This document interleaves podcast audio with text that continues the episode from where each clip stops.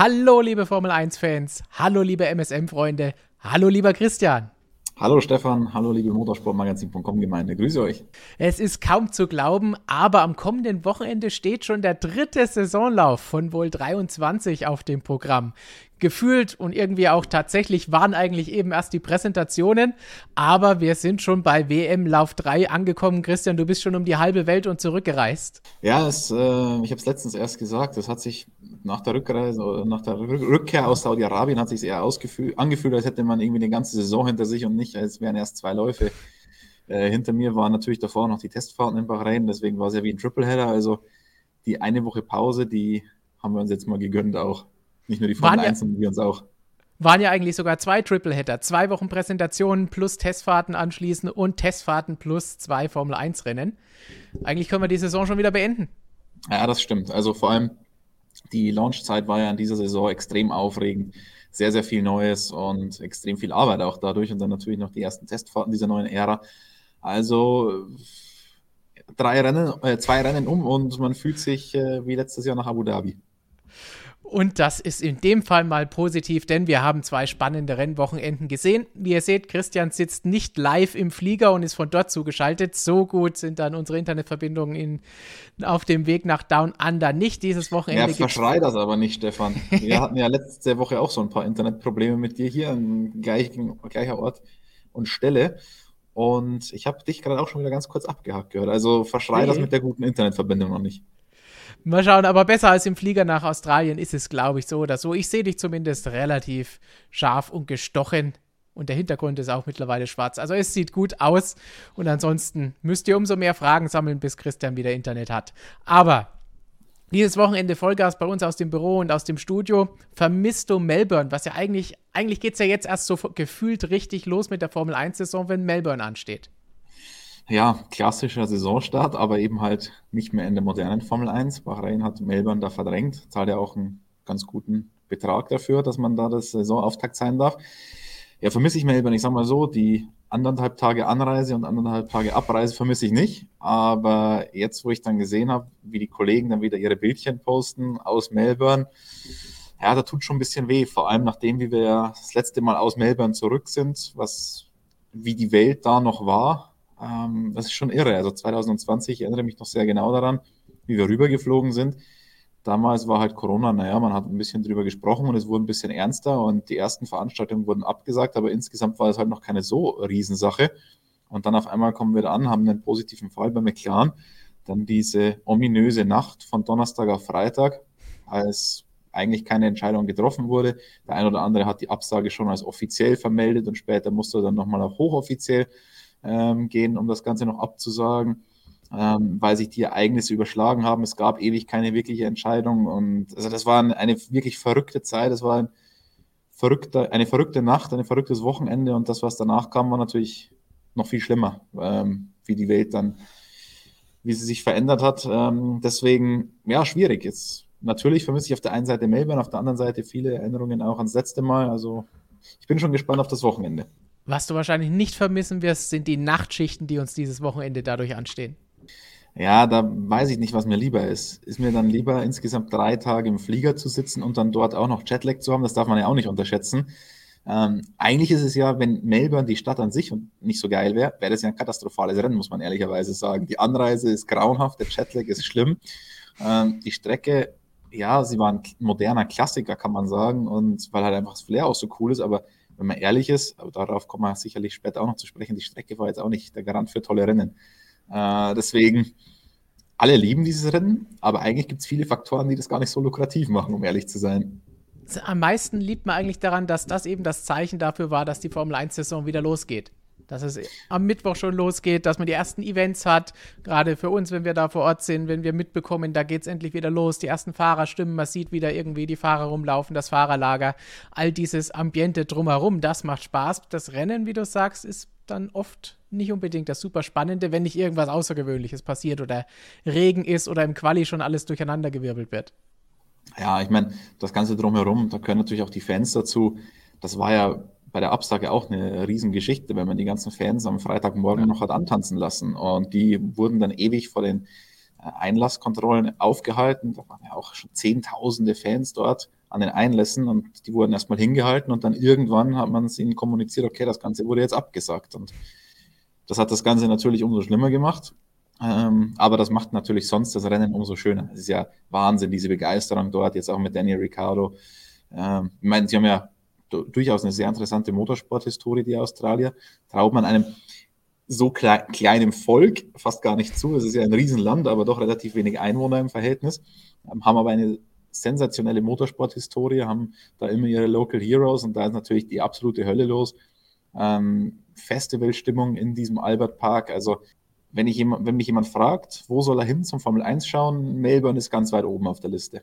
Und wir hatten das, wie du eben schon gesagt hast, jetzt eine Weile nicht. 2020 das letzte Mal da gewesen für ein Grand Prix-Wochenende, das am Ende keines sein sollte und keinen Grand Prix gesehen hat. Das letzte Rennen gab es 2019. Fun Fact: 1120 Tage nach dem Sieg von Valtteri Bottas geht es jetzt an diesem Wochenende wieder los mit dem 36. großen Preis von Australien. Das heißt, wir sind da schon alle wieder heiß und wir haben es eben schon ganz leicht gespoilert. Es gibt ja ein paar Veränderungen an der Rennstrecke, die vielleicht doch für ein bisschen mehr Spannung sorgen sollen. Da werden wir dann auch gleich zu sprechen kommen drauf, wenn wir über den Australien Grand Prix sprechen. Zur Einstimmung für das Comeback auf das Comeback des Australien Grand Prix beantworten wir heute eure Fragen, die ihr uns mit dem Hashtag AskMSM unter jedem unserer Videos gestellt habt oder jetzt dann im Live-Chat noch beisteuert. Wollen wir da gleich loslegen mit der Australien-Frage? Immer her damit, Stefan. Dann schauen wir mal, was wir zum Australien Grand Prix haben. Fangen wir vielleicht in dem Zusammenhang gar nicht erstmal mit dem Kräfteverhältnis an, sondern mit dem, was alle natürlich jetzt interessiert. Was hat sich denn da an der Strecke geändert? Jonas hatte einen schönen, ausführlichen Artikel zugeschrieben bei uns auf der Webseite, wo man auch den Streckenverlauf nochmal sieht. Getitelt So extrem neu ist Melbournes Albert Park in diesem Jahr. Rot eingezeichnet sehen wir zwei große Änderungen. Es gibt aber noch ein paar kleinere drumherum im ganzen Streckenverlauf und auch an der Boxengasse, Boxeneinfahrt. Was sticht für dich am meisten heraus? Naja, am meisten heraussticht natürlich der Wegfall der Schikane. Da jetzt kommt man ein bisschen in die Bredouille, wenn man von Kurvenzahlen, Kurvennummern spricht, weil das ist natürlich jetzt alles ein bisschen anders. Deswegen, ähm, ihr verzeiht es uns, wenn wir da ein bisschen durcheinander kommen jetzt mit den, der Zählweise. Aber ganz klar, die Schikane, die da auf die Gegend gerade gegen Kurve führt, die ist jetzt weg. Das ist jetzt alles Vollgas. Ähm, man sieht ja da auch ganz leicht angedeutet den Albert Park Lake. Um diesen kleinen See herum geht ja diese Strecke. Und da schmiegt sich jetzt der Streckenverlauf wirklich fast eins zu eins an die Kontur des Sees an. Hintergedanke ist natürlich ganz klar, man will eine längere Gerade. Man hat somit auch eine DRS-Zone da machen können und will somit das Überholen etwas mehr ermöglichen, denn in der Vergangenheit hat da ja schon einigermaßen Überholverbot geherrscht. Und dann haben wir diese ultraschnellen Kurven 11, 12, die bleiben unverändert, komplett unverändert. Und dann haben wir danach auch noch eine kurze DRS-Zone. Insgesamt gibt es ja vier davon. Und diese Kurve 13, die wurde ein bisschen nach hinten verlegt. Also das heißt, es muss, äh, sie ist ein bisschen schärfer geworden dadurch, stärkerer Bremsvorgang an der Stelle und man erhofft sich da das ein oder andere Ausbremsmanöver, was zuvor an der Stelle nicht wirklich war. Denn es war schon, es war so eine mittelschnelle Kurve, aber die Bremszone war dafür einfach zu kurz, dass man sich da nicht wirklich daneben hin äh, hätte setzen können. Und sonst sieht man da diese ganz kleinen roten Flecken. Das ist einfach nur, ähm, dass da der Kurvenradius ein bisschen angepasst wurde, dass da die Strecke ein bisschen breiter gemacht wurde, mehr Platz zum Nebeneinanderfahren. Es wird dadurch auch ein bisschen flüssiger. So ganz hundertprozentig bin ich mir nicht sicher, ob diese Stellen helfen werden oder ob es die Strecke einfach wirklich nur schneller macht und dadurch auch die Bremspunkte vielleicht ein bisschen nach hinten verschiebt und man dann ein bisschen cutten kann, die Kurve. Da bin ich mir nicht so hundertprozentig sicher bei der Angelegenheit, aber bei den anderen beiden Änderungen, die wir gerade angesprochen haben, also das ähm, Wegmachen der Schikane, die, diese Schikane ist ja ganz witzig. Viele von euch haben ja sicherlich schon sehr, sehr viele Formel-1-Spiele in ihrem Leben gespielt und das sieht man ja auch, da kann man ja auch abkürzen. Da gab es eben schon diese alte Streckenvariante, da konnte, musste man nicht immer diese Schikane fahren. Also das kennen wir ja schon. Ähm, das ganz klar wird verbessern und Kurve 13 bin ich mir auch sicher, dass es ein Schritt nach vorne sein wird. Beim Rest weiß ich nicht. Was glaubst du, Stefan? Ich glaube, es kann zumindest nicht schlechter werden, sagen wir es mal so. Wir haben vorhin schon gesagt, es sind nicht unbedingt die spannendsten Rennen immer gewesen, wenn alles trocken bleibt, wenn alles normal verläuft. Deswegen sage ich einfach mal, es ist nicht schlimm, wenn wir was verändern. Zumindest hat man was probiert ob es dann wirklich funktioniert und auch wie jetzt hier die Fragen dann schon reingekommen sind von Chris, um vier DRS-Zonen in Melbourne zu viel oder spannende Duelle durch die zwei Doppel-DRS-Zonen hintereinander. Wirft dann natürlich auch wieder die Frage auf, wollen sie denn dann überhaupt überholen? Denn gerade bei den letzten Rennen haben wir ja gesehen, DRS will man nicht unbedingt immer gleich davor sein, vor allen Dingen, wenn danach noch eine DRS-Zone kommt, wo der andere sich dann wieder zurückholen kann. Deswegen mal schauen, wie sich diese Spielchen da entwickeln.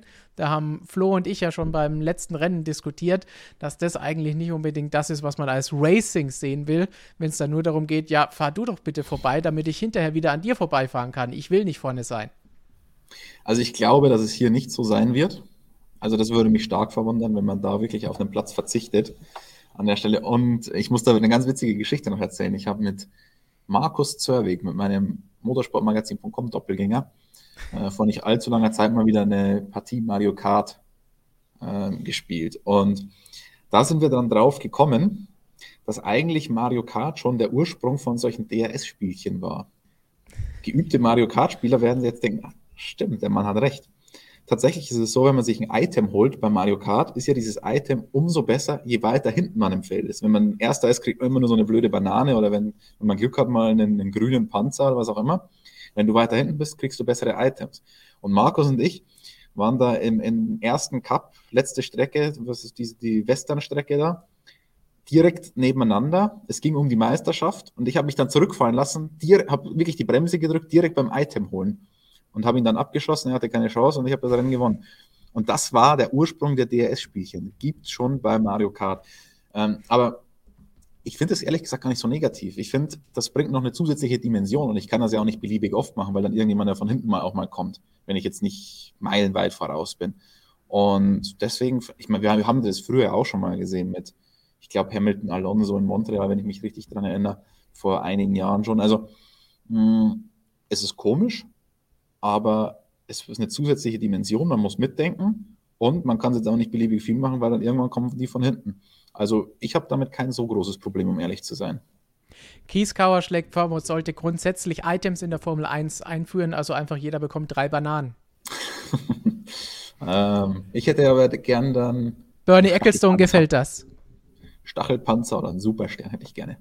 Nachdem Bernie ja schon die Sprenkleranlagen und alles haben wollte, wäre der bestimmt dafür zu haben, für Abkürzungen und Co. Das ist Bernies Welt gewesen. Zumindest um ein paar Ideen unterzubringen.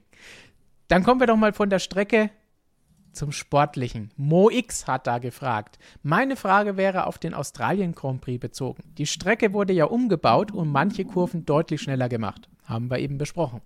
Dennoch ist es eine sehr enge Strecke mit einer ganz anderen Charakteristik als noch bei den ersten beiden GPs. Außerdem sind jetzt seit den Tests vier Wochen vergangen, wodurch vielleicht Zeit für weitere Updates wurde. Wie schätzt ihr das Kräfteverhältnis in Melbourne ein? Welchen Autos könnte dieser Kurs besser liegen und glaubt ihr an ein spannendes, überholfreudiges Rennen? Das sind gleich viele Fragen auf einmal. Womit wollen wir anfangen? Also wir müssen vielleicht noch zwei andere Sachen erwähnen an der Stelle. Wir haben, du hast die Boxengasse kurz angedeutet, dass die ja. ein bisschen breiter geworden ist. Wir haben auch ein anderes Tempolimit dadurch bekommen. Wir haben jetzt nicht mehr 60 km/h, sondern 80 km/h. Die ja. Boxengasse an sich ist auch sehr kurz. Ich glaube sogar die kürzeste der Saison. Ähm, das könnte ein bisschen dazu führen, dass die Boxenstopps getriggert werden. Noch dazu hat Pirelli eine sehr aggressive Reifenwahl getroffen. Das wird auch sehr interessant an dem Wochenende. Wir haben C2, C3 und C5. Wir haben bislang schon festgestellt, dass die Unterschiede zwischen den Reifenmischungen in dieser Saison größer ist. Also die Delta-Zeit zwischen den Mischungen ist auch ein bisschen größer als im Target-Letter eigentlich vorgesehen. Wenn wir jetzt den C4 komplett auslassen, gehen wir davon aus, dass wir zwischen C5 und C3 einen Riesenunterschied haben. Äh, ja, doch zwischen C5 und C3. Und dass der C5 ein richtiger Qualifying-Reifen wird. Jetzt bin ich mal gespannt, ob es irgendjemand riskieren wird, vielleicht den C5 mal im Rennen zu probieren. Vielleicht rentiert sich auch mal, ähm, tatsächlich den Boxenstopp mehr zu machen, wenn Überholen auf der Strecke denn wirklich möglich ist. Boxenstopp kostet, wie gesagt, etwas weniger Zeit, weil die Durchfahrt schneller ist. Und Überholen an sich mit diesen Autos soll ja eh besser sein. Also da bin ich gespannt, ob es da vielleicht ein bisschen mehr Varianz gibt, unabhängig jetzt davon, wie es vorne ausschaut oder wie das Kräfteverhältnis aussieht. Also da bin ich schon mal sehr, sehr, sehr gespannt. Das sind auch Faktoren, die dürfen wir nicht vernachlässigen an dem Wochenende. Ja um ein paar Daten dazu zu bringen, die Boxengasse, das Speedlimit in der Boxengasse gilt für 281 Meter und zum Durchfahren brauchen die Autos bei 80 km/h ungefähr 12 bis 13 Sekunden. Dazu muss man natürlich noch bedenken, Sie müssen ja runterbremsen, Sie müssen wieder hochbeschleunigen. Also das ist ein theoretischer Wert. Dazu kommt noch die Standzeit, aber auch die anderen Autos, die auf der Strecke bleiben, die sind ja dann nicht, die beamen sich ja nicht von der einen Stelle auf die andere, das heißt, die brauchen auch Zeit. Das heißt, es ist immer ein bisschen kompliziert, dann genaue Boxenstopp-Delta rauszufinden, aber das äh, messen die Teams dann auch schon am Freitag und können dann schon sehen, wie viel Zeit verlieren sie wirklich. Kann man natürlich auch berechnen, aber genauer ist dann trotzdem immer, wenn man das nochmal überprüft. Gut, dann schauen wir uns doch mal die vielen, vielen Fragen von MoX an.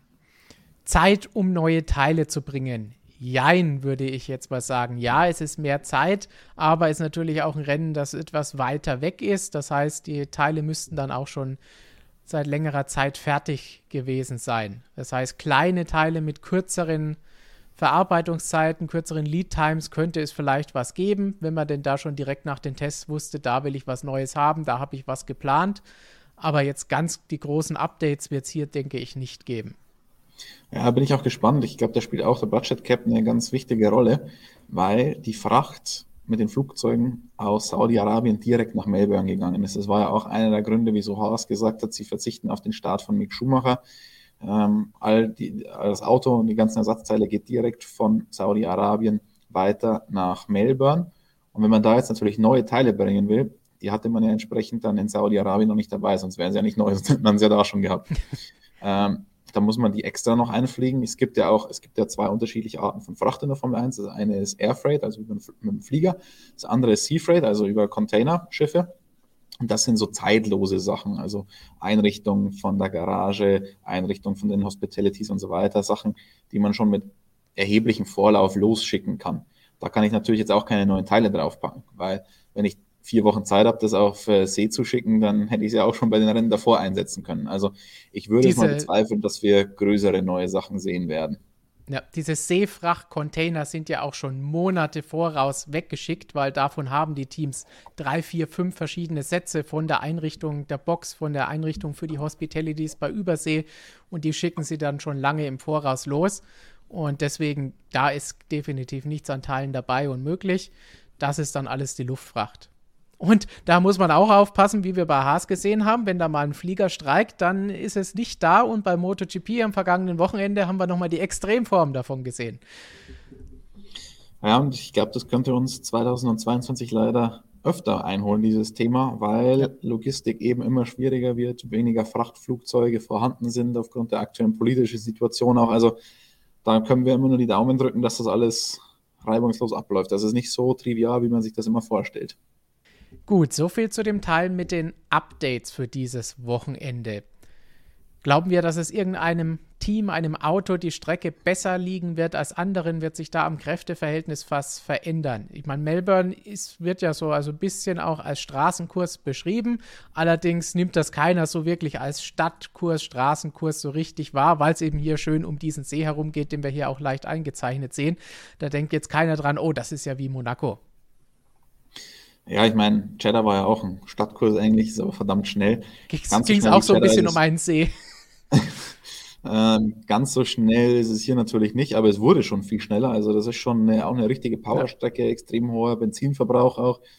Jetzt die dritte Strecke und die dritte richtige Powerstrecke im Rennkalender. Imola wird dann wieder ein bisschen weniger. Ähm, sehen wir dann groß anderes Kräfteverhältnis. Zum einen müssen wir sagen, wir kennen die Autos auch noch ein bisschen zu wenig dafür. Also Stärken und Schwächen, sie kristallisieren sich leicht heraus zwischen dem Red Bull und dem Ferrari. Aber auch da muss man sagen, am Ende lagen die trotzdem auf unterschiedlichen Strecken zweimal so nah beieinander, dass ich da jetzt nicht sagen könnte, die eine Strecke liegt jetzt dem anderen viel besser. Also das ist, der Ferrari hat seine Vorteile vielleicht so ein bisschen in den langsamen Ecken und Traktion ist natürlich auf so einem Kurs immer gefragt. Es gibt ja auch hier weiterhin langsame Ecken, aber der Red Bull war halt auch mit der Flügeleinstellung, die man dann in Saudi-Arabien gewählt hat, auf der Geraden eine Macht. Und Geraden gibt es jetzt hier auch viel. Also deswegen müsste ich mich zwischen einem der beiden festlegen. Keine Ahnung. Also keinerlei Prognosen und das ist ja auch das Schöne aktuell, ja. dass wir da mal wieder komplett ahnungslos sind, so wie immer. Und weiter hinten im Feld, nee, Prognosen unmöglich, würde ich sagen. Bei Mercedes ist immer die Frage, kriegen sie ihre Probleme in den Griff und dann werden die schon irgendwie mal einen großen Sprung machen können, aber das kann ja auch jetzt niemand antizipieren. Äh, in Jeddah sah schon so aus, als hätten sie ein bisschen mehr Schwierigkeiten an sich als jetzt auch in Bahrain oder halt zuvor noch in Barcelona. Ähm, ich glaube, ich kann mir vorstellen, dass es jetzt wieder ein bisschen besser sein wird hier in Australien, aber die Hand ins Feuer legen würde ich dafür auch nicht. genaue Aussagen können wir da jetzt noch nicht treffen. Abwarten, wie wir immer so schön sagen. Aber ich glaube, an der Spitze wird sich gar nichts verändern. Red Bull und Ferrari werden vorne sein. Mercedes wird irgendwo weiterhin im Niemandsland sein. Die Frage ist, rücken sie vielleicht ein bisschen näher an die Spitze ran, sodass, wenn da einer ausfällt oder irgendwie Probleme hat, dass sie da wieder abstauben können, wie beim ersten Rennen.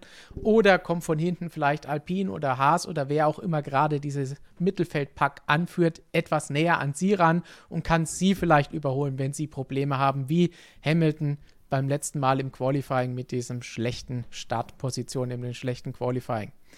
Ansonsten glaube ich, die größten Veränderungen wird es im Mittelfeld geben und das ist so eng zusammen, da lässt sich nicht wirklich was vorhersagen. Man hat ja gesehen, wenn einer nur ein bisschen besser mit der Strecke zurechtkommt, wie McLaren auch gesagt hat, die Strecke liegt uns schon vor dem Wochenende besser als jetzt Bachrhein, dann waren die ein bisschen weiter vorne mit dabei, aber das kann dann schon wieder hier ganz anders aussehen. Ja. Das ist also schwer zu bei sagen. McLaren hm, sehe ich jetzt nicht unbedingt so, das sehe ich jetzt nicht so optimistisch. Dafür sind die Kurven 3, 15, die sind da ein bisschen anti-McLaren. Andere, ja, wobei dafür gibt es jetzt auch mehr schnelle Ecken. Aber ich glaube, dass es streckentechnisch nicht ganz so gut passt wie jetzt noch in Jeddah. Ja. Oder Cheddar, je nachdem, wie man es auf Deutsch oder auf Englisch sagt. Ich sehe schon, ihr habt da eure große Freude damit. Dann, ihr regt euch jetzt nicht mal mehr über Bahrain auf, sondern über Cheddar, Cheddar, wie auch immer. Tja, das eine macht, ist. Es macht mir großen Spaß, Begriff. euch so zu belustigen. Und das andere ist der deutsche Begriff. Da, da heißt jetzt ja gar keine Aussprache, wie es die Einheimischen sagen, wie es du bei Bahrain machst. Ja, die sagen irgendwie Chitter. Also die lassen das komplett weg. Chitter. Aber da würde ich mir noch blöder vorkommen, tut mir leid. Das ist MS Aussprache mit MSM lassen wir einfach mal jetzt nebenbei liegen und konzentrieren uns lieber auf die Sachen, von denen wir vielleicht ein, zwei Ticken mehr Ahnung haben. Deswegen, wie gesagt, also Kräfteverhältnis schwer vorherzusagen, sind wir noch zu früh in der Saison. Und das Mittelfeld ist einfach so eng zusammen, ob dann da Haas wieder ein bisschen besser ist oder ob dann vielleicht Alpha Tauri diesmal wieder ein bisschen besser ist und McLaren dann dahinter ist. Das kann da so schnell hin und her gehen da ist es echt schwer, solange sie nicht wenigstens mal ein bisschen da gefahren sind, irgendetwas zu sagen. Ja, und Aber dabei darfst du natürlich zwei wichtige Faktoren auch nicht aus der Gleichung lassen. Das eine sind natürlich die Reifen, haben wir gerade schon ein bisschen angesprochen. Das erste Mal, dass die C5-Reifen zum Einsatz kommen, kann auch ja. richtig gut was ändern an der ganzen Sache. Und der Fahrer macht natürlich auf solchen Strecken auch noch einen großen, äh, einen sehr, sehr großen Faktor aus. Also von dem her, ähm, da jetzt irgendwas zu sagen im Mittelfeld, also niemals. Darauf einigen lassen wir uns nicht ein. Einigen wir uns auf abwarten. Und damit lassen wir Australien für einen Moment hinter uns, aber eigentlich bleiben wir trotzdem dabei, weil wir nach vorne schauen. Denn jetzt sprechen wir über das, was du eben schon ganz kurz angesprochen hast, nämlich Mercedes. Da gab es einige Fragen von euch dazu. Zum Beispiel von Pascal Tillmann, der gefragt hat, was haltet ihr von der Aussage von Mercedes, dass sie, wenn sie das Auto verstanden haben, circa eine Sekunde schneller werden? Ich meine, die anderen Teams schlafen auch nicht und werden sich weiterentwickeln. Denkt ihr, dass Mercedes den Anschluss verlieren wird? Ich sag mal so, den Anschluss haben sie schon verloren, denn sie waren letztes Jahr definitiv mit vorne gegen Saisonende je nach Strecke und Situation kann man, denke ich, argumentieren, hatten sie das schnellere Auto als der Red Bull, gerade bei den letzten paar Rennen. Das heißt, den Anschluss haben sie definitiv verloren für diese Saison. Frage ist, wie weit reißt der noch ab oder kommen sie wieder näher ran? Ich bin mir jetzt nicht sicher. Ich kann mich nicht daran erinnern, dass ich es gelesen hätte oder gehört hätte, dass sie selbst gesagt haben, dass sie eine Sekunde schneller werden, sobald sie nur die Probleme oder das Auto verstanden haben oder dieses Hoppeln, Hüpfen, Purposing, wie auch immer wir es heute nennen wollen wenn sie das irgendwie gelöst haben. Ganz im Gegenteil, nach Australien war James Ellison noch relativ optimistisch, hat mich sogar ein bisschen gewundert, wie er danach gesagt hat, ja, so drei, vier Rennen, dann sollten wir das wieder im Griff haben. Dann hat er durchaus gesagt, dann könnten wir wieder vorne mitfahren, aber könnten und keine eine Sekunde oder irgendwelche Zahlen genannt. Nach Saudi-Arabien, sage ich jetzt einfach mal, um Jeddah, Jeddah und Co. zu entgehen, nach Saudi-Arabien klang das Ganze schon sehr, sehr viel defensiver, vor allen Dingen von Toto, der sehr, sehr gewurmt und getroffen war nach dem Qualifying, als es auch für Lewis nicht gelaufen ist. Und er da auch ein bisschen härter zur Sache gegangen ist. Und da wurde dann nach dem Rennen auch nochmal deutlich mehr getiefstapelt, als wir das sonst so aus den vergangenen Jahren kennen. Deswegen glaube ich nicht, dass da eine Sekunde irgendwo gerade kolportiert wurde vom Team. Wenn sie es machen würden, würde ich eher mich fragen, warum? Wie kommt ihr auf solche Ideen? Was sie gesagt haben ist, egal ob die Fahrer oder die Verantwortlichen, die Ingenieure, wenn sie das Auto verstehen, dann gehen sie davon aus, dass das Potenzial in diesem Auto drinsteckt. Und da haben wir ja auch schon ein bisschen öfter darüber diskutiert und gesagt, wenn Sie jetzt mit solchen Problemen, und man sieht ja deutlich, wie das Ding da herumhüpft auf der Strecke, wenn Sie damit schon diese Lücke vor den anderen ausfüllen und hin und wieder vielleicht noch ein bisschen näher rankommen können, wenn man dann noch die Motorengeschichte bedenkt, dann könnte dieses Chassis an sich schon gar nicht mal so schlecht sein. Die Frage ist halt, können Sie die Probleme abstellen und wie schnell? Ich, also mir ist es auch aufgefallen, was du meintest, nach Bahrain hat sich das alles noch deutlich optimistischer angehört ja. als jetzt nach Saudi-Arabien. Da hat sich ja wirklich so angehört, so wenn sie das abstellen können, das eine Problem, dann ist das Potenzial komplett da, dann ist es entfesselt und ich weiß nicht, ich habe auch die Aussage mit der Sekunde nicht gehört, aber, ähm, aber es hat sich so angehört, wenn man da zwischen den Zeilen gelesen hat, so zack, ähm, das Bouncing ist weg, wir müssen nicht mehr so große Kompromisse beim Setup eingehen und wir sind dabei mit bei der Musik. Ähm, das hat sich tatsächlich jetzt ein bisschen pessimistischer angehört. Es wirkt jetzt schon so, als wäre es nicht nur dieser einzelne Faktor, als wären schon mehrere Sachen. Ich meine, du kannst natürlich jetzt auch nicht sagen, wenn du das eine gelöst hast, zu 100 Prozent, dein restliches Auto funktioniert wunderbar, weil das weißt du ja auch nicht. Das kannst ja. du ja nicht sagen, weil du es ja noch nicht ausprobiert hast, weil du eben die Probleme hattest. Dann wird jetzt schon auch offensichtlich oder immer offensichtlicher, dass man beim Motor wohl auch ein Problem hat. Und das ist ein Problem, das lässt sich sowieso nicht vom einen auf den anderen Tag beheben drei Zehntelsekunden hören wir, sind es ungefähr, die der Mercedes-Motor hinten ist. Da hast du natürlich, das ist wieder ein ganz schwieriges Thema an sich mit eingefrorenen Teilen und so weiter. Vielleicht können wir da nachher noch ein bisschen ausführlicher drüber sprechen. Ja, da Aber, können wir gleich dann bei der nächsten Frage uns anschauen. Also das ist natürlich eine Sache, die kannst du nicht so schnell beheben und dann wird ja jetzt auch immer noch der Luftwiderstand in den Raum geworfen von Mercedes selbst. Aber Mercedes selbst ist man sehr vorsichtig mit Aussagen zum Motor, zur Motorleistung. Da sagt man immer, es ist der Luftwiderstand. So ganz hundertprozentig wäre ich da nicht schlau daraus, weil den Luftwiderstand, den kannte man ja auch schon davor. Man kannte ja das Konzept. Äh, man weiß es ja ganz genau aus den eigenen Berechnungen, wie es mit dem Luftwiderstand aussieht. Hm, da werde ich nicht so richtig schlau daraus, um ehrlich zu sein. Ja, das war vor allen Dingen auch in Bahrain so ein bisschen die Aussage, wo es hieß, ja, wir haben hier diesen riesigen Heckflügel, den wir jetzt hier auch von den Filmtag noch sehen und deswegen ist das alles so, aber wenn wir neue Teile bekommen oder wie Toto noch so ein bisschen flapsig zu dem Zeitpunkt gesagt hat, wenn wir da mit der Kettensäge kommen und das abschneiden, dann sind wir da auch beim Luftwiderstand wieder besser. Ganz so einfach ist es natürlich nicht. Nee, also ganz so einfach ist es wirklich nicht und ich lese immer wieder, äh, die Meinung einiger, die meinen, ja, der Mercedes, der, der hat ja gar, kann ja gar keinen Luftwiderstand haben, weil der hat ja keine Seitenkästen Kästen und so weiter. So einfach ist das nicht. Du siehst es im Auto nicht unbedingt, vor allem so eine Formel 1 Auto siehst du es nicht unbedingt an, wie der Luftwiderstand ist. Bei einem Serienauto kann man es jetzt schon teilweise, natürlich kannst du jetzt nicht den CW-Wert sehen von dem Auto, wenn du, den, wenn du das in echt siehst, aber bei einem Serienauto kannst du zumindest mal abschätzen, okay, das Auto hat vielleicht etwas weniger Luftwiderstand als das andere. Bei dem Coupé kann man davon ausgehen, dass es meistens ganz in Ordnung ist. Bei so einem Formel-1-Auto, das ist so hochkomplex, da kannst du jetzt nicht unbedingt Abschätzungen machen, wenn du hinschaust. Da hast du halt, okay, du hast keinen Seitenkasten, aber es ist ja auch noch was dahinter, hinter diesem Seitenkasten bei den anderen Teams. Da ist ja noch die, die Hinterreifen sind ja auch da. Und die kannst du ja mit deinem Seitenkasten dann teilweise verdecken und aerodynamischer gestalten und was auch immer. Also das ist so hochkomplex. Ich bin kein Aerodynamiker. Ich weiß nicht, ob das ein Aerodynamiker auf den ersten Blick sehen kann. Aber die Kommentare, die ich da oft lese, der Mercedes hat keine Seitenkästen, also kann er keinen Luftwiderstand haben, ähm, würde ich jetzt so nicht unterschreiben. Also das ist für mich ein, wirklich ein schwieriges Kapitel, weil Mercedes wusste aber, was man da eingeht, was, was den Luftwiderstand angeht.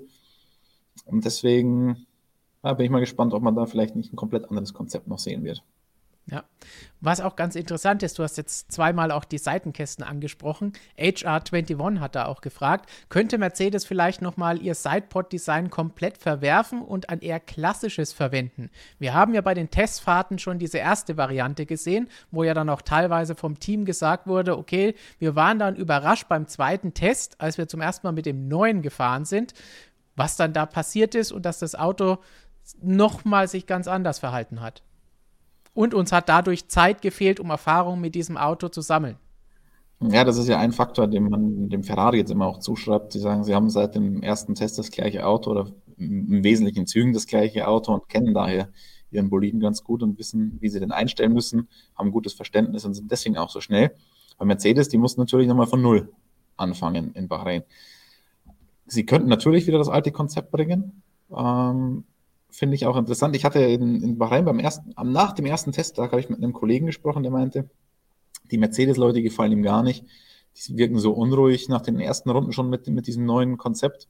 Ähm, da habe ich gefragt, glaubst du, die gehen wieder aufs alte Konzept zurück, morgen oder übermorgen? Sag ich, nee, so schnell sicher nicht. Ähm, da habe ich mir einfach generell noch nicht wirklich vorstellen können. Inzwischen, naja, vielleicht sollte man mal so eine Methode Haas machen von 2018, mhm. 19, ich weiß es nicht mehr. Einfach mal zwei unterschiedliche Fahrzeuge hinstellen und schauen, vielleicht ist es in der Realität doch anders, als man dachte, weil ich erinnere mich an die Aussagen von Günther Steiner, wir haben es letztens bei uns im, im Chat einmal wieder gepostet, die haben das ganze Jahr entwickelt und am Ende beim letzten Rennen in Abu Dhabi sind sie mit der Melbourne-Spezifikation auf, ähm, auf die Strecke gegangen. Also vielleicht kann man da auch mal zwei verschiedene Varianten fahren und die andere große Frage ist ja, wird es eine Kopie von anderen Seitenkästenkonzepten geben? Und das ist möglich. Also vor allem, so wie es Mercedes hat, ist es halt möglich, dass man andere Teams kopieren kann, weil man durch das eigene Packaging ja durchaus Möglichkeiten hat.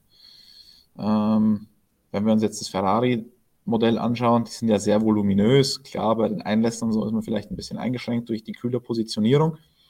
Aber diese voluminösen Seitenkästen, die könnte man schon einigermaßen nachahmen. Also das wäre vom Packaging her schon möglich, ohne da wahrscheinlich riesig umzubauen, aber es muss natürlich auch wieder ins aerodynamische Konzept reinpassen. Es ist ja nicht so, dass ich da den Seitenkasten draufschraube und der funktioniert bei mir. Das beginnt ja vorne am Frontflügel. Der sieht ja bei Mercedes auch ganz anders aus als beim Ferrari. Darf man auch nicht vergessen, dass wir da viele verschiedene Konzepte haben. Der Ferrari-Frontflügel ist eher mitloaded, sagt man auf Englisch. Also der ist in der Mitte direkt neben den, neben der Nase, wo früher die Y250-Sektion war also die neutrale Zone, da ist der Ferrari-Flügel ja doch relativ hoch und steil. Da versucht der Mercedes die Luft und das äh, Chassis noch zu kriegen. Also ist er nicht besonders steil an der Stelle. Also das sind ganz andere Konzepte, die man da schon am Frontflügel hat. Und das wirkt sich dann natürlich, dann die Vorderachse ist auch aerodynamisch äh, optimiert. Die ist ja nicht nur für die Kinematik so geschaffen. Ganz im Gegenteil, die Kinematik würde anders teilweise deutlich besser funktionieren als so, aber das ist viel Aerodynamik. Und dann halt kann ich nicht einfach sagen, ich baue jetzt die Ferrari-Seitenkästen drauf und alles ist wunderbar. Es kann schon sein, dass wir da Kopien sehen werden und es ist technisch machbar, weil halt vom Packaging her nicht so viel verändert werden muss. Es ist auf jeden Fall einfacher, als wenn jetzt ein Ferrari hergehen würde und sagen, wir wollen ein Mercedes-Konzept übernehmen. Wobei auch Ferrari ja schon, ich habe bei der Präsentation Teamchef Mattia Binotto danach gefragt, wie es da aussieht, weil es ja einfach wirklich voluminös aussieht. Alle machen so Size Zero oder Size weniger als Zero bei Mercedes und dann kommt da der Ferrari her mit so einer Scheune auf dem Unterboden drauf und dann hat er schon gesagt, naja, sie haben schon noch Platz darunter, also keine Sorge, da ist schon noch ein bisschen Luft. ist noch ein bisschen Luft bei Ferrari, um ein bisschen wegzunehmen. Was ich lustig finde, wie sorry Datenschutz im Chat gerade Racing Pointen quasi so als Verb verwendet und sagt, wie, inwieweit darf man kopieren slash Racing Point.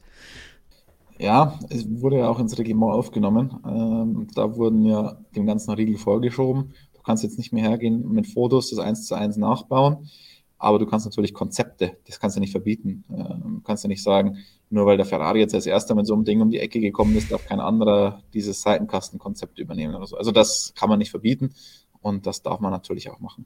Muss man natürlich auch immer im Rahmen des Budget Caps schauen, ja. ob man sich leisten kann, finanziell auch die großen Teams, weil so eine radikale Änderung, auch wenn man jetzt drunter nicht so viel umbauen müsste, du musst trotzdem aerodynamisch sehr viel darauf abstimmen und das ist dann doch eine größere Arbeit es würde auf jeden Fall viel von der ohnehin schon stark eingeschränkten Zeit in CFD und Windkanal draufgehen dafür. Und das ist ja das Schöne, dass die Teams jetzt wirklich entscheiden müssen, aktiv sagen müssen, will ich in die Richtung gehen, will ich in die Richtung gehen, was will ich investieren, wo will ich dieses Budget unterbringen. Sie können nicht wie früher sagen, ist ja völlig egal, der Windkanal läuft eh rund um die Uhr und die Ingenieure, dann setzen wir nochmal 200 dazu und dann passt das. Und am Ende bekommen wir, weil wir das Geld ohne Ende haben, die Lösung, die wir haben wollen und die anderen drei Wege werfen wir einfach weg. Ja, und du hast ja jetzt zwei Faktoren. Das eine sind die Windkanal- und CFD-Richtlinien, die es gibt, oder die, die Maximalkapazitäten, die das Reglement vorschreibt. Das zum einen. Und das andere ist die Budgetobergrenze. Und die Budgetobergrenze ist in dem Fall jetzt nicht unbedingt die Entwicklung an sich. Klar, das kostet ja auch Geld, aber das ist ja mit den CFD-Kapazitäten eigentlich abgegolten und Windkanalkapazitäten. Aber ich muss die Teile ja auch bauen. Und ich habe jetzt in dieser Spezifikation schon Teile gebaut und Ersatzteile. Wenn ich jetzt was komplett Neues mache, muss ich da auch wieder einmal die Teile, die gefahren werden und entsprechend Ersatzteile auch wieder fertigen. Also deswegen muss man sich mit den Updates doppelt und dreifach überlegen, wann man die bringt. Ähm, das ist ja auch eine ganz interessante Rechnung, weil so Teile haben ja auch eine gewisse Zeit, äh, eine gewisse Laufleistung, eine Kilometerlaufleistung, die man da einberechnet. Danach ähm, verlieren sie auch Performance. Bei Unterböden ist es ja zum Beispiel so, weil die natürlich auch ein bisschen rangenommen werden. Und da muss man sich jetzt auch immer anschauen, wie sind wir mit der Laufleistung, mit den einzelnen Teilen, auch mit den Ersatzteilen. Können wir möglicherweise ältere Teile damit auch noch kombinieren, um die im Notfall auch noch hernehmen zu können? Also das ist ein sehr, sehr kompliziertes, ein sehr, sehr komplizierter Mechanismus mit Updates jetzt. Und äh, das ist natürlich schlecht, wenn du dann so in einer Situation bist wie Mercedes jetzt, wo man möglicherweise sehr viel ändern will. Oder ich weiß es ja nicht. Ich meine, dieses, diese ganzen Aussagen mit dem Potenzial finde ich ja immer noch interessant. Ja. Wobei ich jetzt dieses Potenzial immer weniger höre bei Mercedes. Am Anfang war das Potenzial immer noch da, man musste es nur anlocken und jetzt wird dieses Potenzial immer seltener genannt. Aber es, es, ist halt jetzt interessant, auch wie viel ist dann da einfach Vorgabe, hey, jetzt macht man wieder langsamer, jetzt wieder dieses Tiefstapeln, das sie sonst schon gemacht haben, wenn sie dominiert haben, dass man jetzt sagt, nach einem Wochenende konnte man das noch machen, da war es vielleicht auch wichtig, so ein bisschen so ein bisschen gute Stimmung zu verbreiten und zu sagen, ja, wir, wir werden das lösen, unsere Leute machen das auch, um in der Fabrik die ganzen Teammitglieder nicht völlig verzweifeln zu lassen, was sie da jetzt gearbeitet haben über den Winter und nichts ist draus geworden. Aber jetzt heißt dann, bevor wir jetzt ständig vom Potenzial reden, ist es vielleicht gut, erstmal ein bisschen ruhiger zu bleiben, die Beine stillzuhalten und dann hinterher zu schauen, wenn wir es abgeliefert haben, können wir sagen, wir haben es immer gewusst. MH spricht hier übrigens auch noch im Chat eine andere Baustelle an, denn nicht nur eine, nicht nur den Unterboden haben sie, zum Beispiel auch das Übergewicht wird hier angesprochen. Ja, aber das haben ja mehrere Teams. Also das ist jetzt ja. nicht der Grund, wieso der Mercedes so viel langsamer ist als der Red Bull oder der Ferrari. Vielleicht hat er ein bisschen mehr Übergewicht als der Ferrari, aber jetzt, also das ist nicht der performance-entscheidende Nachteil, den sie aktuell haben gegenüber den anderen Top-Teams, also gegenüber Red Bull und Ferrari. Ähm, weil du gesagt hast, ein bisschen auf die Euphoriebremse treten oder ein bisschen auf die Bremse generell. Euphoriebremse ist gut, naja, ist vielleicht Euphorie. zu positiv gedacht. Wie, wie soll man sagen? Ähm, dass man da die Erwartungen etwas ja. tiefer noch schraubt, als man es ohnehin schon macht bei Mercedes immer. Ich erinnere mich an eine Frage, die hat ein französischer Kollege in der Pressekonferenz an Lewis Hamilton gestellt und meinte, ja, was ist, wenn dein äh, Team sich da verkalkuliert hat ähm, mit diesem Konzept? Und dann hat Lewis so ganz komisch geschaut und danach gedacht, wie? Nee, mein Team macht keine Fehler. Ähm, ja. Okay. Weiß nicht, ob er das jetzt in der Form so nochmal sagen würde, aber. Man einerseits in dem Moment, ja klar, steht mal hinter dem Team, wie hoffentlich das Team auch umgedreht hinter seinen Fahrern steht. Aber die Aussage ist vielleicht auch ein bisschen, bisschen gewagt, denn letztlich macht auch Mercedes auch die letzten Jahre, wo sie dominiert haben, haben sie Fehler gemacht. Da ist es halt nur nicht so sehr ins Gewicht gefallen oder aufgefallen. Und wir haben das ja auch letztes Jahr öfter mal drüber gesprochen, als dann immer diese Anschuldigungen kamen, oh, die sind jetzt schneller geworden auf den Geraden, also muss es daran liegen, dass die illegal sind. Nein, es gibt eben auch mal andere, die bessere Arbeit machen. Ja, ich glaube, bei Mercedes hat man sich daran gewöhnt, dass man immer der Klassenprimus ist. Im letzten Jahr hat man ja auch aufgeschrien aufgrund der Regeländerung, die es da ja noch gab, mit dem abgeschnittenen Unterboden und so weiter. Ähm, ich war ja von Anfang an, bin ja immer noch ein Verfechter davon, dass das nicht der Hauptgrund war, wieso Mercedes auf einmal verloren hat in Relation zu Red Bull. Also ich glaube, da gehört mehr dazu. Aber da haben wir schon so viel über dieses Thema gesprochen, haben da auch im Printmagazin mal einen sehr ausführlichen Artikel zu gemacht. Das wollen wir jetzt nicht wieder aufwärmen. Das war sogar das Titelthema. Ich glaube sogar um die Jahreszeit, genau vor einem Jahr.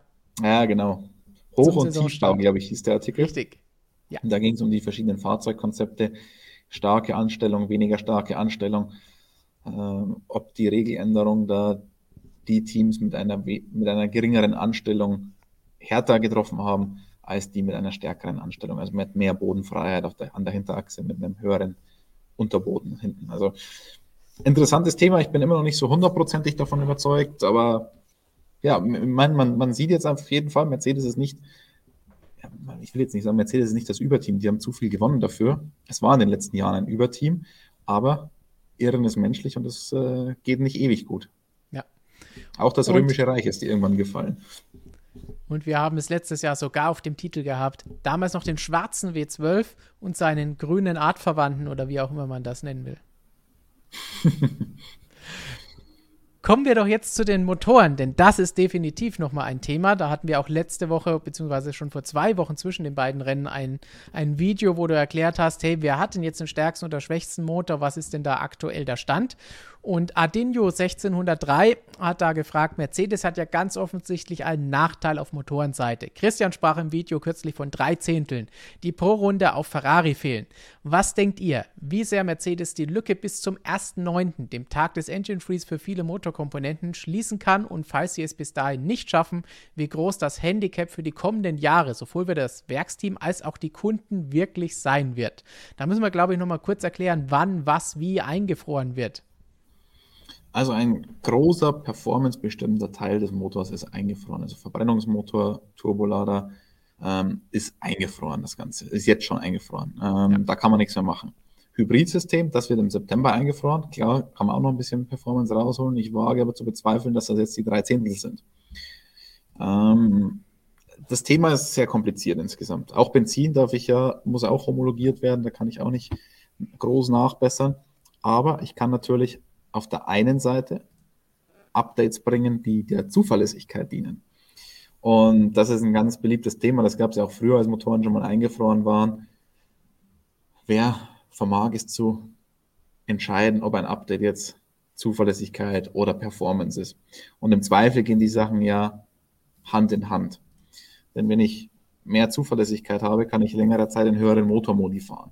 Und dadurch habe ich dann logischerweise auch mehr Performance. Und auf der anderen Seite, was man auch nicht ganz vergessen darf, ist die Tatsache, dass Mercedes ja im letzten Jahr dann auch keine Motoren-Updates gebracht hat, aber auf einmal einen Raketenmotor hatte. Weil ein frischer Motor kam, weil man den in anderen Modi gefahren ist und somit hatte man dann einfach übertrieben viel Performance. Und vielleicht geht man jetzt auch auf Nummer sicher zu Beginn dieser Ära, wo man sowieso nicht ganz mit da vorne dabei ist beim, beim Chassis und holt einfach die Punkte und fährt zuverlässig ins Ziel. Man hat ja bei Red Bull gesehen in Bahrain, was passieren kann, Doppelausfall. Und wenn man sich dann sicherer ist, dass man performance-technisch mit Red Bull und Ferrari mitkämpfen kann und dass dann der Motor das äh, entscheidende Quäntchen ist, vielleicht dreht man ihn dann erst so richtig auf. Also kann ich mir auch vorstellen, dass man dann noch ein bisschen was in der Hinterhand hat. Aktuell bringt es nichts, so ans Limit zu gehen. Aktuell fährt man lieber die sicheren Punkte ein. Und also ist jetzt nur eine Mutmaßung, würde aber durchaus auch Sinn machen. Und wir haben es in der Vergangenheit gesehen, dass auch ohne mechanische Updates so ein Motor durchaus noch ein bisschen Luft nach oben hat. Ja.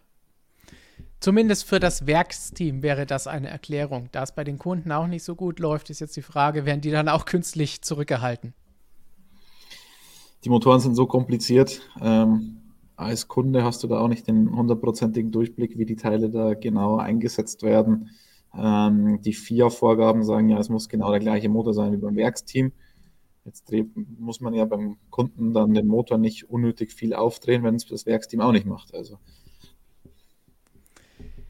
Drei mögliche Erklärungen habe ich jetzt aus dem Chat mal herausgezogen. Mal schauen, was uns dazu einfällt. Easy Dominik hat eine ganz einfache Variante. Mercedes hätte einfach die 13 auslassen sollen. Sprich, M13 für die Power Unit und W13 für das Auto bringt einfach Unglück ich weiß noch, Red Bull RB13 war ja auch, die hatten ja da auch als, äh, als Slogan Lucky for some, unlucky ja. for some, hat das da immer so abwechselnd geblinkt und war halt am Ende schon eher unlucky für Red Bull, der RB13. Also vielleicht hätte man daraus was lernen sollen.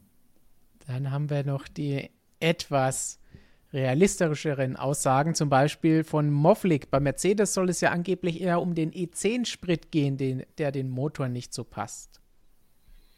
Äh, natürlich musste jeder seinen Motor anpassen, aber auch das Benzin musste auch angepasst werden. Das ist ja, geht ja Hand in Hand. Auf Einzylinderprüfständen passt man da Brennraum und Sprit aufeinander an. Ähm, insofern hatten da alle die gleiche Herausforderung. Also würde ich jetzt nicht sagen, dass der Mercedes jetzt dadurch einfach extrem verloren hat durch die Änderung. Und eine Variante von Race Kiwi 63 Vielleicht ist es einfach eine Kombination von der Umstellung auf den Coast Cap und Personalverlusten. Coast Cap haben wir vorhin schon angesprochen, ist definitiv äh, eine Auswirkung, allerdings auch für alle. Gilt für alle, auch für die anderen Top-Teams und die, die das Ganze gut überstanden haben über den Winter. Und Red Bull zeigt, es ist auch keine Ausrede zu sagen, man musste letztes Jahr um den WM-Titel kämpfen und bis länger in die zweite Saisonhälfte vielleicht hinein Ressourcen dafür aufwenden. Aber Personalverlusten, muss man aber jetzt ehrlich sagen, Personalverlusten Bekannt ist da ja eigentlich eher aus der Motorenseite etwas und der Motor dafür ist natürlich auch schon etwas länger in Arbeit gewesen. Das heißt, wenn, dann geht das ja jetzt hier in die Richtung Andy Cowell, der nicht mehr da ist, beziehungsweise die Leute, die gehandelt wurden, weil sie letztes Jahr dann mit großem Tamtam von Red Bull Powertrains abgeworben wurden. Ja, aber auch auf Chassis-Seite äh, gab es da schon auch einen kleinen. Es gab einen äh, Umbruch, sagen wir es mal so. Ja, wir erinnern uns an einen sehr hochrangigen Aerodynamiker, der zu Aston Martin auch abgewandert ist. Da soll es auch zu Verstimmungen gekommen sein zwischen Lawrence Stroll und Toto Wolf, den einstigen Big Buddies. Ähm, Red Bull freut sich auch über den sehr, sehr guten Aerodynamiker von Mercedes, hat uns Dr. Marco mal verraten. Also auch nicht so bekannt gewesen. Also klar, das Budget Cap und, und so weiter machen dann, spielen da schon eine Rolle. Und ich glaube, es ist insgesamt einfach weil es so ein großer Umbruch war. Budgetobergrenze, komplett neue Regeln, ähm, Personal, das abwandert. Und es kann ja nicht immer gut gehen, ewig. Das geht ja einfach nicht. Und deswegen, glaube ich, waren es halt so viele Faktoren, die halt jetzt dazu geführt haben. Trotzdem würde ich Mercedes nicht abschreiben, weil ich immer noch glaube, es ist trotzdem insgesamt ein funktionierendes Team. Die Infrastruktur ist gut, daran gibt es keinen Zweifel. Und äh, chronisch unterfinanziert sind sie jetzt mit, einem, mit einer Budgetobergrenze jetzt auch nicht unbedingt. Also ähm, wartet dann auch ein bisschen ab. Ja, also das definitiv. Um so mal zu sagen, wir haben ja auch mit James Allison, der Mitte letzten Jahres den Posten des technischen Direktors geräumt hat, um jetzt, um jetzt eine übergeordnete Rolle einzunehmen für alles, was Mercedes Formel 1 Team macht, unter anderem dann auch jetzt die Entwicklung bei Applied Sciences, wo sie zum Beispiel auch für den America's Cup das Boot mitentwickeln und all diese Dinge. Aber wenn man sieht, dass es Probleme gibt, wird der schon wieder ein oder zwei Augen mehr in die Formel 1 Richtung jetzt werfen. Das dürfte klar sein. Und insgesamt, ja, sie haben natürlich auch Personal abbauen müssen. Nicht nur die, die abgeworben wurden oder die, wo man sieht, die Namen fehlen jetzt, weil man sie gekannt hat. Wie du eben auch gesagt hast, vielleicht auch noch der ein oder andere, der im Hintergrund weggegangen ist oder geholt wurde von anderen. Aber einige, die halt einfach weg, weg mussten, weil sie einfach nicht mehr so viele Mitarbeiter haben konnten oder die nicht Applied Science Boote bauen wollten, sondern die für Formel 1 designen wollen. Kann man sie ihnen verdenken? Nein. Also wir können da, denke ich, locker sagen, dass wir jetzt nicht unbedingt über Boote berichten wollen. Auch nichts gegen den America's Cup, aber ich glaube, ist jetzt nicht gerade das, was ihr jetzt vielleicht auch alle sehen wollt, wenn wir jetzt plötzlich anfangen. Formel 1, das war's. Wir machen jetzt America's Cup Magazin.com ja, botemagazin.com, alles wunderbar. Ich, ich sichere mir gleich nebenbei mal noch die Domains. Die Domains, Moment. okay, mach das. Jetzt hast du schon ausgesprochen, musst du schnell sein, nicht, dass das einer von unseren zweieinhalbtausend Live-Zuschauern gerade dir wegschnappt. Aber das ist das, was BPs hier sagt, was du eben kurz angesprochen hast. Ich glaube, dass Mercedes nicht mehr um den Titel fahren wird, oder? Titel ist natürlich immer so eine Sache, aber wir müssen bedenken, wir haben gesagt, oh, wir haben schon das dritte Saisonrennen jetzt vor der Nase aber es sind höchstwahrscheinlich 23. Das ist ein ganz, ganz weiter Weg noch bis Ende November. Ja, Ferrari und Red Bull haben vorgelegt, aber wenn es jetzt für die Konkurrenz schlimm kommt, so wie wir es vorhin in einem Kommentar gehört haben, und das Auto wirklich eine Sekunde schneller ist, wenn das Problem abgestellt ist, was wir jetzt vielleicht bezweifeln, aber wenn das so wäre, dann lässt sich auch so ein Vorsprung schnell mit ein paar Rennen wieder ein. Ja, aber Herr Stefan, du hast gesagt, Ferrari und ähm, Red Bull haben vorgelegt. Ich habe die Motorsportmagazin-App gerade geöffnet, zufälligerweise. Und da sehe ich halt im WM-Stand George Russell auf Platz 4, dem fehlen drei Punkte auf Max Verstappen. Und dann schaue ja. ich mir die Konstrukteurswertung an, da ist Mercedes vor Red Bull. Also Ferrari äh, hat ja, den großen Vorsprung. Äh, punktetechnisch ist das alles egal jetzt erstmal noch. Klar, ist mal hinten, nicht vorne, aber äh, da ist das Kind noch nicht in den Brunnen gefallen, punktemäßig. Also deswegen jetzt vielleicht Melbourne noch mal ein bisschen leiden, kann schon gut sein. Und dann hat man wieder, wieder zwei Wochen Zeit. Das ist ja, ja. das hat George Russell auch ganz gut gesagt, die, der Rennkalender kommt Mercedes ein bisschen entgegen. Weil am Anfang der Saison ist der Kalender noch nicht ganz so dicht wie später. Dann gibt es ja nur noch Doubleheader. Jetzt haben wir äh, Australien noch als Standalone und dann haben wir Imola auch noch als Standalone. Also ja. sehr ungewöhnlich in diesem Rennkalender. Das hilft Mercedes aber auch, weil da hat man halt jetzt Zeit, die Probleme genauer zu diagnostizieren und auch Lösungen zu bringen.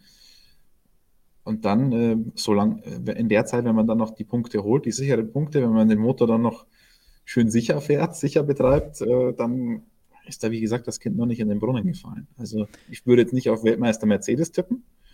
das haben ich, wir schon vor Saisonbeginn gemacht? Ja, aber äh, Konstrukteursweltmeister zumindest. Konstrukteur sind sie auch vor Red Bull, also Konstrukteur sind ja. sie nicht so schlecht dabei. Meine, also es sind immer noch 40 Punkte, aber nach zwei Rennen von 23 sagt das noch nichts aus. Also. Aber was ich interessant gespannt. finde, die Aussage von George Russell, die du eben erzählt hast oder zitiert hast, das hat er tatsächlich, glaube ich, fast jeden Tag gesagt bei den letzten zwei Rennwochenenden. Ja, aber er hat auch mit, recht damit. Also jetzt erstmal halt überleben und die Punkte einhamstern, die du einhamstern kannst. Das ist, wird, wirst du keine Bäume ausreißen, aber wenn die anderen halt dann ausfallen, dann kannst du auch ein paar Punkte gut machen und fertig. Also was willst du jetzt auch großartig noch machen? Dann würde ich sagen, schauen wir doch jetzt mal eins weiter. Genug über Mercedes gesprochen. Wir haben noch ein paar Fragen zu anderen Teams, wie die sich denn vielleicht noch bessern können. Da gab es unter anderem die Frage, was können die Teams überhaupt noch verändern oder was ist, was kann entwickelt werden. Das haben wir teilweise jetzt eh schon mit abgehakt bei diesen Fragen. Aber von SV5, was für ein Fan könnte das wohl sein? Kommt natürlich eine Frage in Richtung Aston Martin gerichtet. Wie einfach schwierig wird es für Teams wie Aston Martin oder auch Williams sein, in diesem Development War, den es dieses Jahr geben wird, auf andere Teams aufzuholen? Weil da können wir definitiv sagen, da gibt es noch einen deutlich größeren Rückstand, gerade für die beiden Mercedes-Kunden, die da genannt wurden, um überhaupt irgendwo in Punktenähe zu kommen.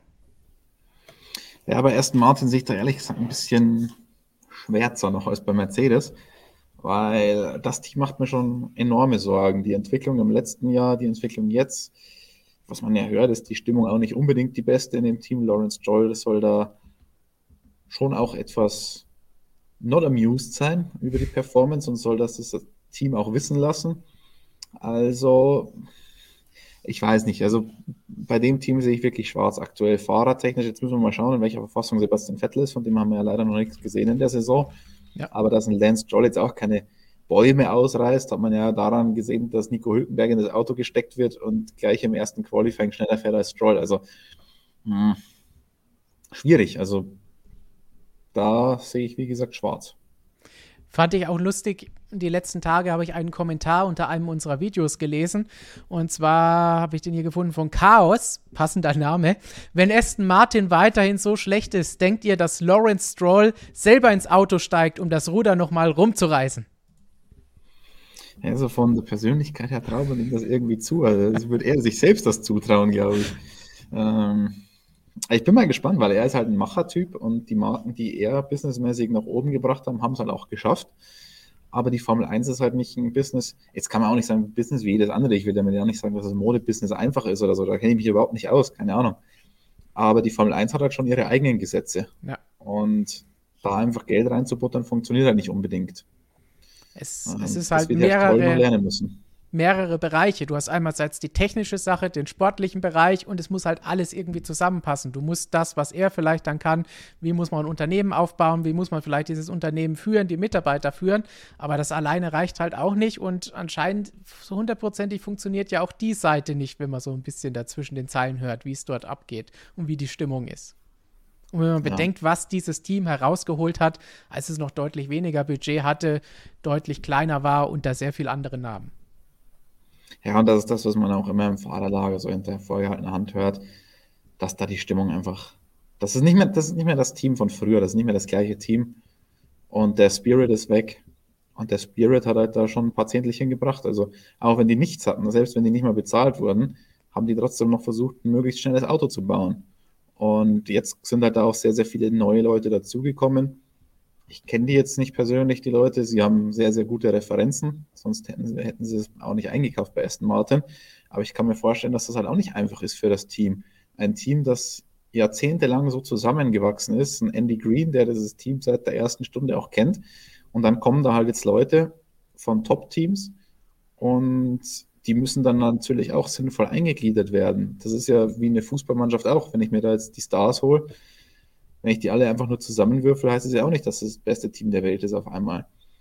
Und da kann ich mir schon vorstellen, dass es schwierig ist, die alle sinnvoll einzugliedern, dass das alte Team dabei keinen Schaden nimmt, dass das Ganze auch erst von den Strukturen her entsprechend wachsen muss mit den Ressourcen. Und ähm, spannend, spannend, was da passiert, aber aktuell sehe ich das schwarz.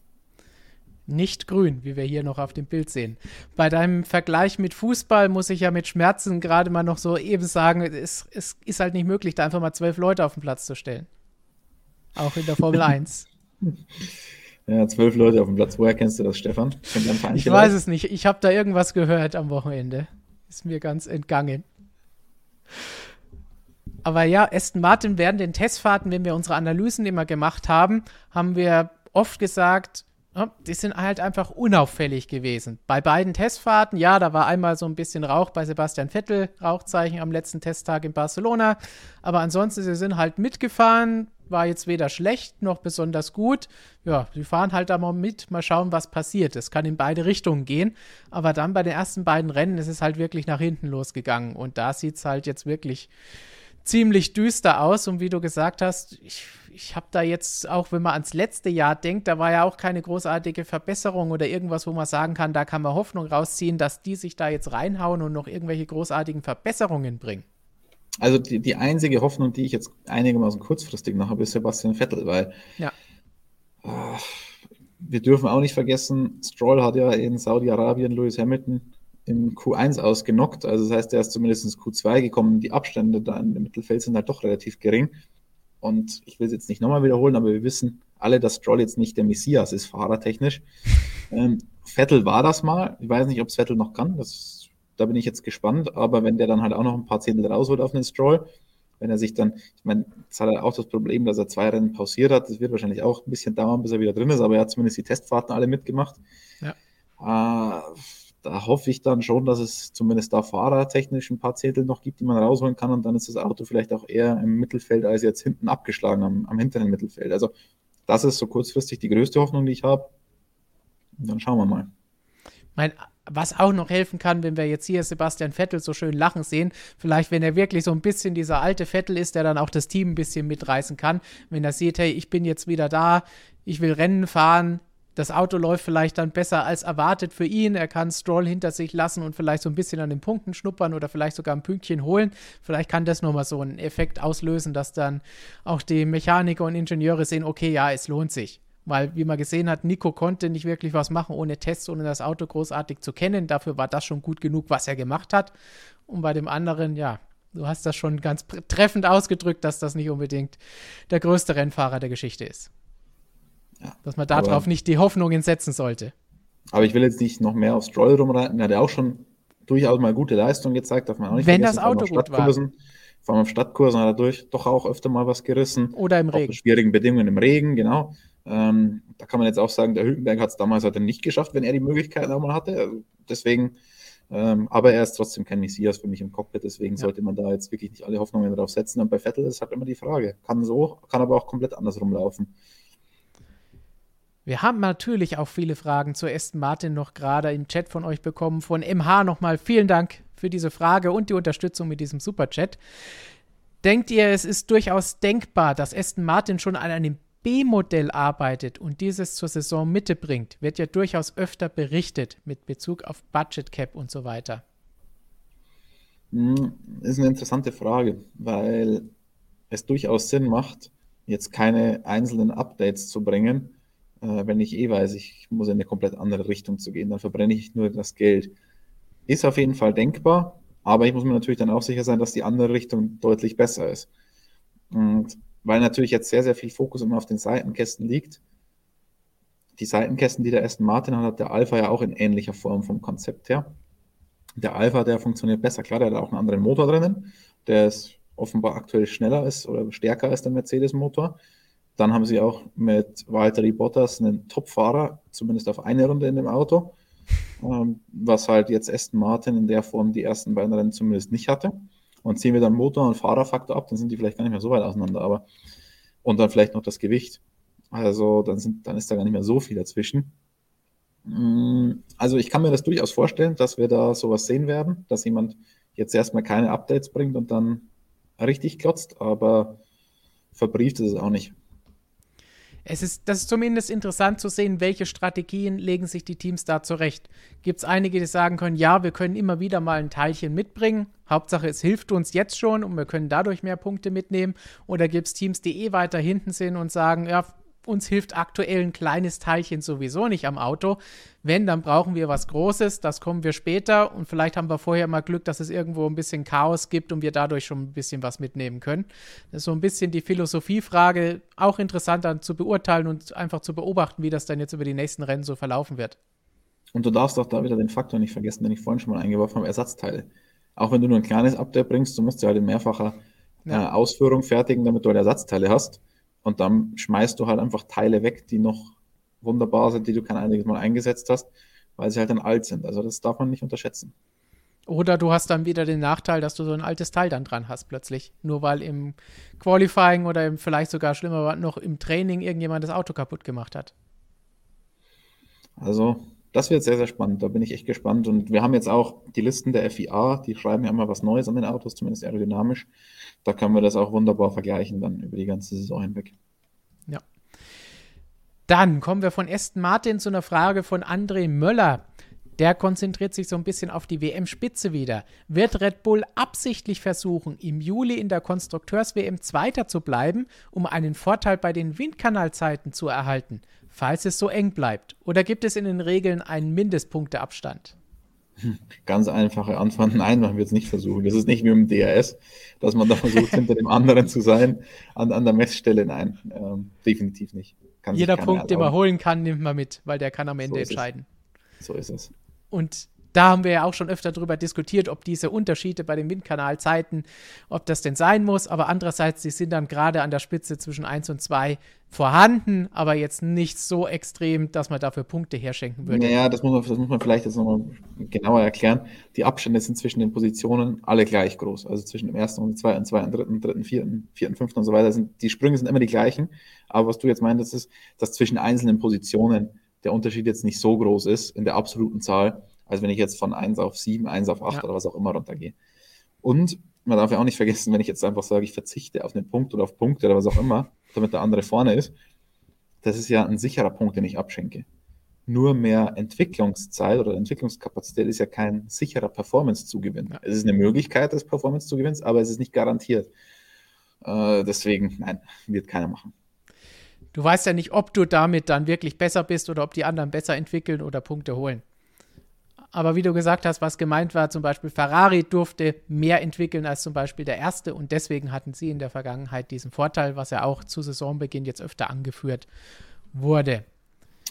Dazu muss man auch noch sagen, die Sprünge werden ja 2022 auch größer. Das war ja relativ moderat jetzt in der vergangenen Saison, weil komplett neues Reglement, da wollten wir jetzt auch niemanden so extrem bestrafen. Da waren es 2,5 Prozentpunkte, jetzt sind es 5 Prozentpunkte zwischen den einzelnen Positionen. Genau, so viel nochmal das. Da kamen auch immer wieder Fragen, wie funktioniert das mit den Windkanalzeiten oder CFD-Sachen. Da haben wir einen spannenden Artikel bei uns in der aktuellen Printausgabe drin, auch mit schönen Tabellen und allem drum und dran. Aber ihr habt das hoffentlich schon abonniert, denn die aktuelle Ausgabe ist schon ausverkauft. Das heißt, wenn ihr es noch nicht habt, bestellt es ganz schnell, dass ihr die nächste auch ganz sicher erhaltet was Christian sich da wieder an spannenden Techniksachen aus den Fingern saugt. Und natürlich, wir haben schon spannende Interviews für die nächsten Ausgaben geplant. Also es gibt jede Menge Formel 1, MotoGP, DTM Action für euch dann auch in geschriebener Form. Und ich habe gehört, Christian, das soll ganz gut riechen. Ähm, kann ich noch nicht bestätigen. Ich habe es halt noch nicht gerochen. Ist ja, ist ja noch nicht mal im Druck. Aber was, wenn man so auf die Vergangenheit zählt, dann ja, ist es überragend. Dann könnt ihr da alle Eau de Toilette und was auch immer Klo runterspülen, wenn ihr dann einmal an diesem Motorsportmagazin gerochen habt. Zu dieser letzten Ausgabe haben wir auch von Marco eine Frage bekommen, wo er fragt, was ist und wie definiert sich eine CFD-Geometrie und könntet ihr noch erklären, was eine Mega Allocation Unit Hour ist? Also da, das würde jetzt teilweise auch zu weit gehen. Es ist im Reglement auch genau festgeschrieben, was eine Geometrie denn jetzt genau ist, was ich da ändern muss oder was jetzt nicht als neue CFD-Geometrie zählt, wenn ich das da jetzt reinhaue. Ähm, also das ist aber genauer definiert und was die Mega-Allocation Unit-Stunden angeht, ist es auch extrem kompliziert. Da gibt es eine Berechnungsformel. Ich habe jetzt, äh, ich, Moment mal, ich muss mal kurz das Reglement herholen.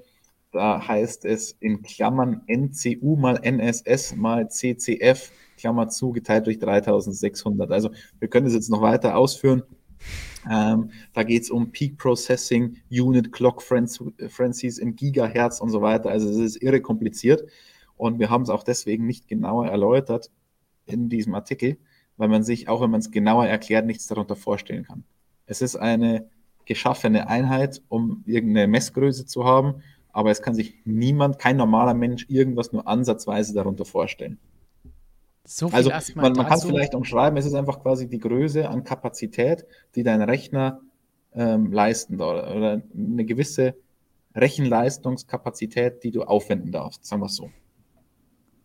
Bleiben wir doch beim Thema Technik. Truck SimWorld hat eine Frage gestellt. Die aktuellen Autos stellen den meisten Abtrieb über den Unterboden bereit. Je niedriger, desto mehr Abtrieb. Frage: Wie läuft das dann in Monaco, da du dort das Auto ja generell hochfahren musst? Bedeutet, dass das Auto generell etwas weniger Abtrieb hat, also relativ einfach eigentlich. Das ist ja genau das, was wir bei den äh, Problemen mit dem Bouncing sehen. Wenn du das Auto dann höher stellen musst, verlierst du halt Abtrieb. Weil, vielleicht das ganz kurz noch als Erklärung dazu, der Ground-Effekt einfach zunimmt, je näher etwas am Boden dran ist. Je weiter du weg bist vom Boden, desto weniger äh, macht sich der Ground-Effekt bemerkbar. Und das ist auch der Grund, wieso wir sagen, dass diese Ground-Effekt-Autos in den langsamen Kurven Probleme haben, im Verhältnis zu den anderen Autos, die mehr Abtrieb über, äh, klassisch über Flügel generiert haben, weil die Flügel, die also jetzt zum Beispiel der Frontflügel profitiert natürlich auch in gewisser Form vom Ground-Effekt, weil er sehr tief am Boden ist. Deswegen hat zum Beispiel Newey auch immer versucht, die Autos extrem stark anzustellen. Zum einen, klar, weil du den Diffusor dadurch auch vergrößerst, aber zum anderen auch, weil der Frontflügel dadurch näher am Boden ist und Ground-Effekt erzeugt und davon profitiert. Ähm, je weiter etwas vom Boden weg ist, desto weniger Ground-Effekt hast du, desto normaler wird der Abtrieb generiert über den Flügel. Und deswegen waren da die älteren Autos, die klassischen Autos, ähm, nicht ganz so anfällig in den langsamen Kurven, weil eben auch der Ground-Effekt langs an langsamen Ecken nicht so stark ist wie jetzt der normale Abtriebseffekt über einen Flügel. VD also Monaco wird eine ziemlich zähe Angelegenheit mit den Autos, glaube ich. Also da bin ich schon mal gespannt. Zum einen natürlich Abtrieb, dass du das Problem hast und zum anderen halt auch noch das Gewicht, das da treibt, äh, die schlechte Sicht mit den Rädern auch noch und mit den Deflektoren. Also Monaco wird eine zähe Angelegenheit. VD29 meint, das ist die einzige Chance für Mercedes. Aber ich glaube, Monaco, wenn, wenn einer irgendwie nach vorne kommt, ist es immer, egal für wen, die einzige Chance, weil man eh nicht überholen kann. ja, das stimmt. Weil selbst, wir wissen das ja, selbst wenn dann mal irgendwo die Zusatzpower ausfällt, man kann sich trotzdem noch vorne halten. Ja, ich glaube auch nicht, dass äh, da die neue Fahrzeuggeneration so einen großen Unterschied machen ja. wird wohl eher nicht in dem Zusammenhang. Schienbein meint, darf ein Team während der Saison den Motorenhersteller wechseln, hat wohl einer vor, von Mercedes abzuspringen. Das ist allein technisch schon nicht möglich, weil die müssen ja dann das Auto umbauen, die ganze Heckpartie, das Getriebe, die Hinterradaufhängung, das ist ja alles an die Power Unit ange angepasst. Und das wäre in dem Fall ein Monsterakt. Davon abgesehen. Ähm, das Reglement sieht aber tatsächlich so einen Fall vor, wenn ich mich recht erinnere. Also es ist, glaube ich, rein theoretisch erlaubt, aber es wird keiner machen. Ja. Dann willst du noch eine Frage über Reifen? Immer her damit. Bin Immer Reifen. Mario Isolas verlängerter Arm. Ja, so oft jetzt, wie du Isola gehört hast die letzten Jahre. Wenn ihr jetzt hier ziehen würde an dem Arm, würde wahrscheinlich Mario Isola kommen. Da drüben, rechts neben dir ist doch die, die Alonso-Maske. Hm, stimmt. Ja, die habe ich doch da letztes Mal aufgehängt. Simon K. fragt, oh, jetzt kommt eine lange Reifenfrage. Pass auf. Wenn die weicheren Reifen überhitzen beim Hinterherfahren, wäre es dann nicht besser, wenn man auf solchen Strecken die härtesten Reifen mitnehmen würde? So könnten die Fahrer immer durchgängig pushen und müssten weniger auf die Temperaturen und Verschleiß achten. Klar, wird die Strategie etwas berechenbarer, aber da es in Jeddah ja sowieso eine Einstoppstrategie war, hätte sich ja nicht viel geändert und man hätte vielleicht schon im ersten Stint mehr Duelle vorne gesehen. Wie seht ihr das? Hm, das ist ein ganz interessanter Punkt. Und genau darüber habe ich mit Mario Isola auch tatsächlich nach dem Rennen in Jeddah äh, gesprochen. Ähm, Ob es nicht sinnvoll ist, generell ein bisschen mehr auf die harte Seite zu gehen, weil der harte Reifen wurde wirklich von allen Fahrern gelobt, was das Hinterherfahren anging. Jetzt darf man aber nicht vergessen, dass Saudi-Arabien schon ein spezieller Fall ist. Also zum einen haben wir da so eine gewisse so ein, was ganz komisches. Und zwar war da ja auch im letzten Jahr der härtere Reifen auch auf eine Runde schneller. Und jetzt war es so, dass wir Max Verstappen gesehen haben, der die Reifen erstmal eine Runde angefahren ist, bevor er auf seine richtige Qualifying-Runde gefahren ist. Was keinen gr wirklichen Grund an sich hat, also weil der die Peak-Performance, die absolute Spitze des Reifens wäre in der ersten Runde besser gewesen. Aber er ist dann ein bisschen schwieriger. Ähm, das Fenster ist kleiner und deswegen, wenn er dieses allererste, diese allererste Performance-Spitze verloren hat, ist quasi das Profil ein bisschen flacher und gerade auf so einer Strecke wie Saudi-Arabien, die verdammt schnell ist, extrem schnell und die Leitplanken direkt dran, braucht der Fahrer Vertrauen. Und deswegen war er auch im letzten Jahr der härtere Reifen ganz klein bisschen schneller als der weiche, weil sich der innerhalb der Mischung ein bisschen weniger bewegt und somit einfach dem Fahrer mehr Vertrauen gibt. Deswegen ist Saudi-Arabien da nicht unbedingt ein wirklich gutes Rennen, um das zu beurteilen. Und wenn wir dann natürlich nur noch härtere Reifen haben, haben wir eigentlich gar keine Varianz mehr bei der Strategie, denn du brauchst einen gewissen Reifenabbau, einen gewissen Reifenverschleiß, um halt auch attraktiv zu machen, überhaupt verschiedene Reifenmischungen zu fahren. Weil wenn die Reifen jetzt, wenn jetzt, sagen wir mal, der, wenn du jetzt einen C4 und einen C5 die ganze Zeit, äh, Entschuldigung, einen C1 und einen C2 die ganze Zeit im Einsatz hast, also die zwei härtesten Mischungen, die es gibt, und die beide keinen Abbau haben und keinen Verschleiß, dann fährt ja jeder nur noch mit dem C4, nur noch. Weil der ist performance-technisch besser. Es gibt ja dieses Reifendelta und dieses Delta wird dann nicht kleiner, wenn es keinen Abbau gibt und keinen Verschleiß. Deswegen muss man dann mal schauen, was man sich wünscht. Und ich würde jetzt, wie gesagt, Saudi-Arabien dann nicht als, als Anhaltspunkt nehmen ganz, ganz kompliziert. Auch Bahrain kann man da nicht so richtig als Anhaltspunkt nehmen. Eine extrem raue Oberfläche, sehr hart zu den Reifen. Da müssen wir jetzt mal ein bisschen abwarten, wie sich das entwickelt. Insgesamt haben die Fahrer aber schon gesagt, der harte Reifen beim Hinterherfahren, super, da konnte man echt lange pushen mit. Der weiche Reifen ist auseinandergefallen. So viel zu unserem kleinen Reifenexkurs haben wir noch zwei große Themen, bevor wir mal ein bisschen auf eure Chatfragen schauen. Wir haben einmal noch Mick Schumacher und dann natürlich so ein paar Rennkalendersachen. Seit dem letzten Mal wurde Las Vegas bekannt gegeben. Da wollen wir ja auch gleich drüber sprechen. Aber vielleicht als erstes noch mal kurz Mick Schumacher. Wir sehen hier noch mal, was er übrig gelassen hat von seinem Auto nach dem Einschlag im Qualifying beim vergangenen ja, Rennen am Samstag. was haben wir da eigentlich für ein altes Bild noch genommen? Hey, dieser Marathon. Eieiei. Unschön, gar kein Saudi-Arabien-Bild drin. Auf jeden Fall, da kommen wir dann auch gleich noch dazu, hat Mick das ein oder andere Mal Schrott fabriziert. Jetzt in Saudi-Arabien, logischerweise hey, mit 200. Siehst du auch noch diese BU, Stefan? Ordentlich Blechschaden. Ei, Blech, hei, hei, hei. Heiliges Blechle. da passt es ja. Ansonsten ist da eher Carbonschaden bei dem Ganzen. Und was durchaus ja auch zu einem Problem hinterher führen kann, weil man da nicht unbedingt von außen gleich beurteilen kann, was ist von den Komponenten wirklich kaputt, denn das kann innen drin entsprechend auch Risse besitzen und da muss das alles erstmal genau untersucht werden. Deswegen auch so wahnsinnig viel Arbeit für das Team nach dem Unfall, nicht diesem, nach dem auch, aber nach dem Unfall beim letzten Rennen. Äh, ich glaube, da musste man viele Teile nicht mehr so genau anschauen, um zu sehen, ob die kaputt sind oder nicht. Ich glaube, bis zu 70 Prozent oder so von dem Auto hieß es, waren kaputt. Deswegen die richtige Entscheidung, das nicht sofort reparieren zu wollen und zu schauen, dass man jetzt in Australien fahren kann. Ab 35G war der Einschlag bei 270 oder 275 abgeflogen. Also nicht von schlechten Eltern dieser Abflug von Mick im Qualifying da gewesen.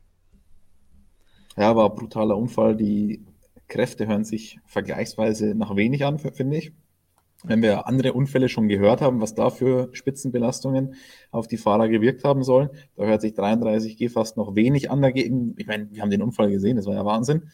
Da haben wir schon kurz äh, äh, die Luft angehalten. Trotzdem 33G ist immer noch ein Wahnsinn, den man sich nicht vorstellen kann als normaler Mensch. Aber im Vergleich zu dem, was wir von anderen Unfällen schon gehört haben, war es dann jetzt nicht so mega spektakulär, die Zahl. Sei es drum, wir haben das Auto gesehen, haben gesehen, wie der Unfall war ein sehr unangenehmer Unfall, weil er halt seitlich passiert ist. Da ist die Crash-Struktur etwas kleiner als vorne und hinten. Du hast weniger Knautschzone, da wird weniger Energie absorbiert. Insofern sehr unangenehm das Ganze, aber ist doch glimpflich ausgegangen. Oh, das hat ja die, die Mauer verschoben, hast du gesagt. Ja, also das sind ja Betonmauern, die da dort sind. Und ich habe gehört, 30 bis 40 Zentimeter haben sich diese Mauern nach hinten verschoben. Weil man immer denkt, so eine Betonmauer ähm, gibt halt nicht nach, aber ab einer gewissen Kraft geben auch diese Teile nach und verschieben sich. Kann man sich vorstellen, wie heftig so ein Einschlag ist.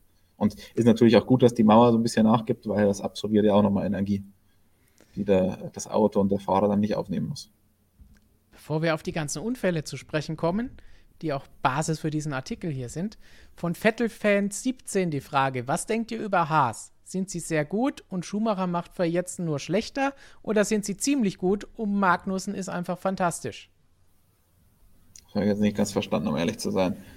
Ich glaube, geht erstmal darum, Haas können wir grundsätzlich mal sagen, überraschend, dass sie dieses Jahr so gut mit dabei sind, dass sie sich so stark verbessern konnten. Und dann geht es schon so ein bisschen in die Richtung, es ist das Auto sehr gut und Schumacher kann damit einfach nicht mithalten. Oder ist das Auto so wie Schumacher fährt und Magnus ist einfach so gut, dass er noch mehr draus also, rausholen kann?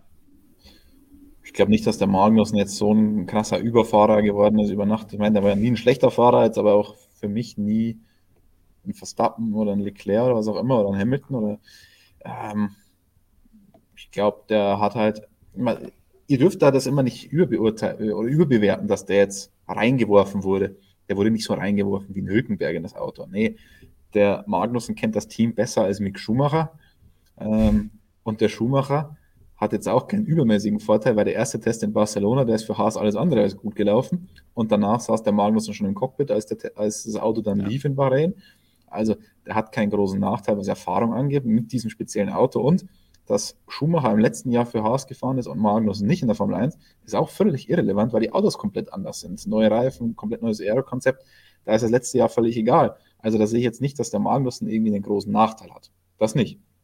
Ähm, und wenn man sich dann die Performance auf eine Runde anschaut, da, da, war er besser als Mick, muss man auch sagen. Aber es waren jetzt auch keine Welten. Also jetzt nicht so, dass du sagst, er hat ihm eine Sekunde abgenommen. Nee, das nicht. Hm, trotzdem, ich habe ja Mick Schumacher auch nach Bahrain zum negativen Härtefall gemacht, weil ich seine Performance insgesamt trotzdem nicht gut genug fand. Er hat einen Fehler gemacht in diesem Q2, ja, aber auch die erste Q2-Runde war nicht gut genug. Ähm, da fehlt noch was, aber es ist jetzt nicht katastrophal. Also da ist jetzt nicht, dass da Welten zwischen den beiden Fahrern liegen. Und wie gesagt, ihr dürft es jetzt nicht so sagen, der Magnussen war ein Jahr weg, hat nicht mal den Test gemacht, kommt dann rein und schlägt den Schumacher. Klar sollte sich Schumacher nicht schlagen lassen von Magnussen, bin ich bei euch, aber es ist auch nicht so eindeutig, wie viele da jetzt glauben. Und es ist jetzt nicht so, dass das Wundermärchen, da kommt einer zurück und verbläst einfach alle. Also das ist es nicht. Und man muss ja auch bedenken, man würde trotzdem, auch wenn er letztes Jahr gefahren wäre, davon ausgehen, dass jemand mit so viel Formel-1-Erfahrung sich gegen jemanden gerade mal, der in sein zweites Jahr geht, durchsetzt. Weil sonst würde es für Magnussen auch schlecht aussehen. Andererseits, wenn du natürlich das neue Supertalent sein willst, dann darfst du in der zweiten Saison nicht von dem Magnussen bügeln lassen dann auch. Also ich sage jetzt nicht, dass mit Schumacher gebügelt wird, also jetzt nicht falsch verstehen, aber nur, nur das äh, einschätzen zu können. Also. Ja da erwarten wir schon auch, dass er ihm zumindest ordentlich Paroli bieten kann. Und es spielt so ein bisschen in diese Frage von Adinho rein. Ich weiß, dass es eine sehr unpopuläre Meinung ist, aber denkt ihr auch, dass Mick Schumacher gerade aus deutscher Sicht der überschätzteste Pilot im Feld ist? Er wird von den Medien und von den Fans teilweise bereits im Ferrari auf WM-Jagd gesehen. Dabei sieht er momentan keinen Stich gegen einen Magnussen. Meiner Meinung nach läuft es gerade eher auf eine Karriere hinaus, die der eines Fahrers der Kategorie Glock, Sutil etc. ähnelt, als auf eine, die an die Erfolge seines Vaters anknüpfen könnte. Also, wenn man sagt, er wird in den Medien überbewertet, dürfen wir dann jetzt auf die Frage eigentlich antworten, ja oder nein? wir müssen darauf antworten. Ja, aber wir sind ja auch die Medien. Ja, ähm, aber ja, ich glaube auch nicht, dass wir Mick jetzt großartig überbewerten. Nee, Denn Ferrari nicht. auf WM-Jagd schicken, ganz im Gegenteil. Sowas haben wir definitiv noch nie geschrieben oder gesagt, weil wir wissen, dass es völlig unrealistisch, erst recht jetzt zu Beginn des zweiten Jahres. Das, das wird nicht passieren, auch die nächsten Jahre so schnell nicht passieren. Ja, Carlos Sainz wird seinen Vertrag bei Ferrari auch noch verlängern, dann ist das Team eh auf längere Zeit jetzt dicht, also da brauchen wir gar ja. nicht drüber reden. Ähm, trotzdem dürfen wir auch nicht vergessen, weil jetzt der Start natürlich nicht gut war, aber Mick ist ja nicht für seine, äh, für seine guten Saisonstarts unbedingt bekannt. Also der braucht ja auch ein bisschen. Jetzt sagt jeder, okay, es ist seine zweite Saison, da muss es von Anfang an laufen, aber es hat sich halt verdammt viel geändert. Die Autos sind komplett anders und deswegen ist eigentlich jeder wieder so als Rookie reingegangen. Was für den Magnus halt auch ein Vorteil ist jetzt in dem Fall. Ähm, aber für Schumacher jetzt auch nicht unbedingt toll, weil er einfach ein bisschen länger braucht, normalerweise, um sich da zurechtzufinden. Und der Vergleich. Und, ja, wenn, wenn, wenn ihr jetzt mit Michaels Rekorden ankommt und so weiter, ja. ich glaube, da sind wir uns alle einig, das wird er nicht schaffen, aber das, schafft halt, das hat bislang ja nur einer geschafft, das ist Lewis Hamilton in der Formel 1 Geschichte. Und also da sind wir uns alle einig, das, das wird nicht klappen und das ist ja auch nicht schlimm so, das ist halt normal. Das kann ja, ja. eigentlich nicht klappen.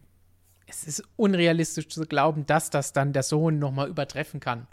Also das, das ist eine einmalige Geschichte und wir haben es ja gesehen. Lewis hat das jetzt noch geschafft. Selbst ein Max Verstappen mit seinem Vertrag bis 2028 muss dafür ganz schön was hintun, um da jetzt noch sechsmal den Titel zu gewinnen. Und ist dann da auch vom Auto abhängig, wie jeder Rennfahrer. Ja, also sehen wir das jetzt mal so, wie es ist. Er hat seinen Platz in der Formel 1 auf jeden Fall verdient, weil das kommt ja auch öfter. Nein, er ist Formel 2 Champion geworden, hat letztes Jahr auch einen sehr, sehr, sehr soliden Job gemacht, hat gut dazugelernt, hat den Marzipin klar beherrscht. Also von dem her alles okay. Jetzt entscheidet sich halt, ähm, ist er ein solider Rennfahrer oder kann richtig was aus ihm werden, so richtig, richtig.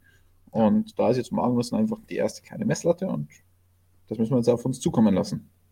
Und selbst wenn man in fünf Jahren sagt, oh ja, er ist jetzt quasi in der Magnussen-Rolle und bügelt, wie es hier jetzt dann teilweise gesagt wurde, seinen neuen Rookie-Teamkollegen, der als Formel 2-Champion kommt, ist das immer noch ein guter Rennfahrer.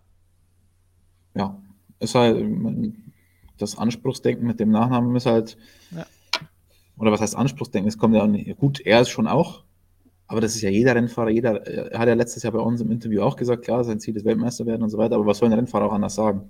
Ja. Ich meine, es geht ja keiner irgendwie, an, steigt keiner ins Auto und sagt, Fünfter wäre schon cool, ne? Also langfristig gesehen in seiner Karriere. Also das wird ja auch keiner sagen. Das sagt ja von euch zu Hause auch keiner, wenn er irgendwie einen Sport macht oder so, wo er ehrgeizig mit dabei ist oder ein Ziel, da sagt er auch keiner, Fünfter wäre schon. Boah. Das wäre schon geil.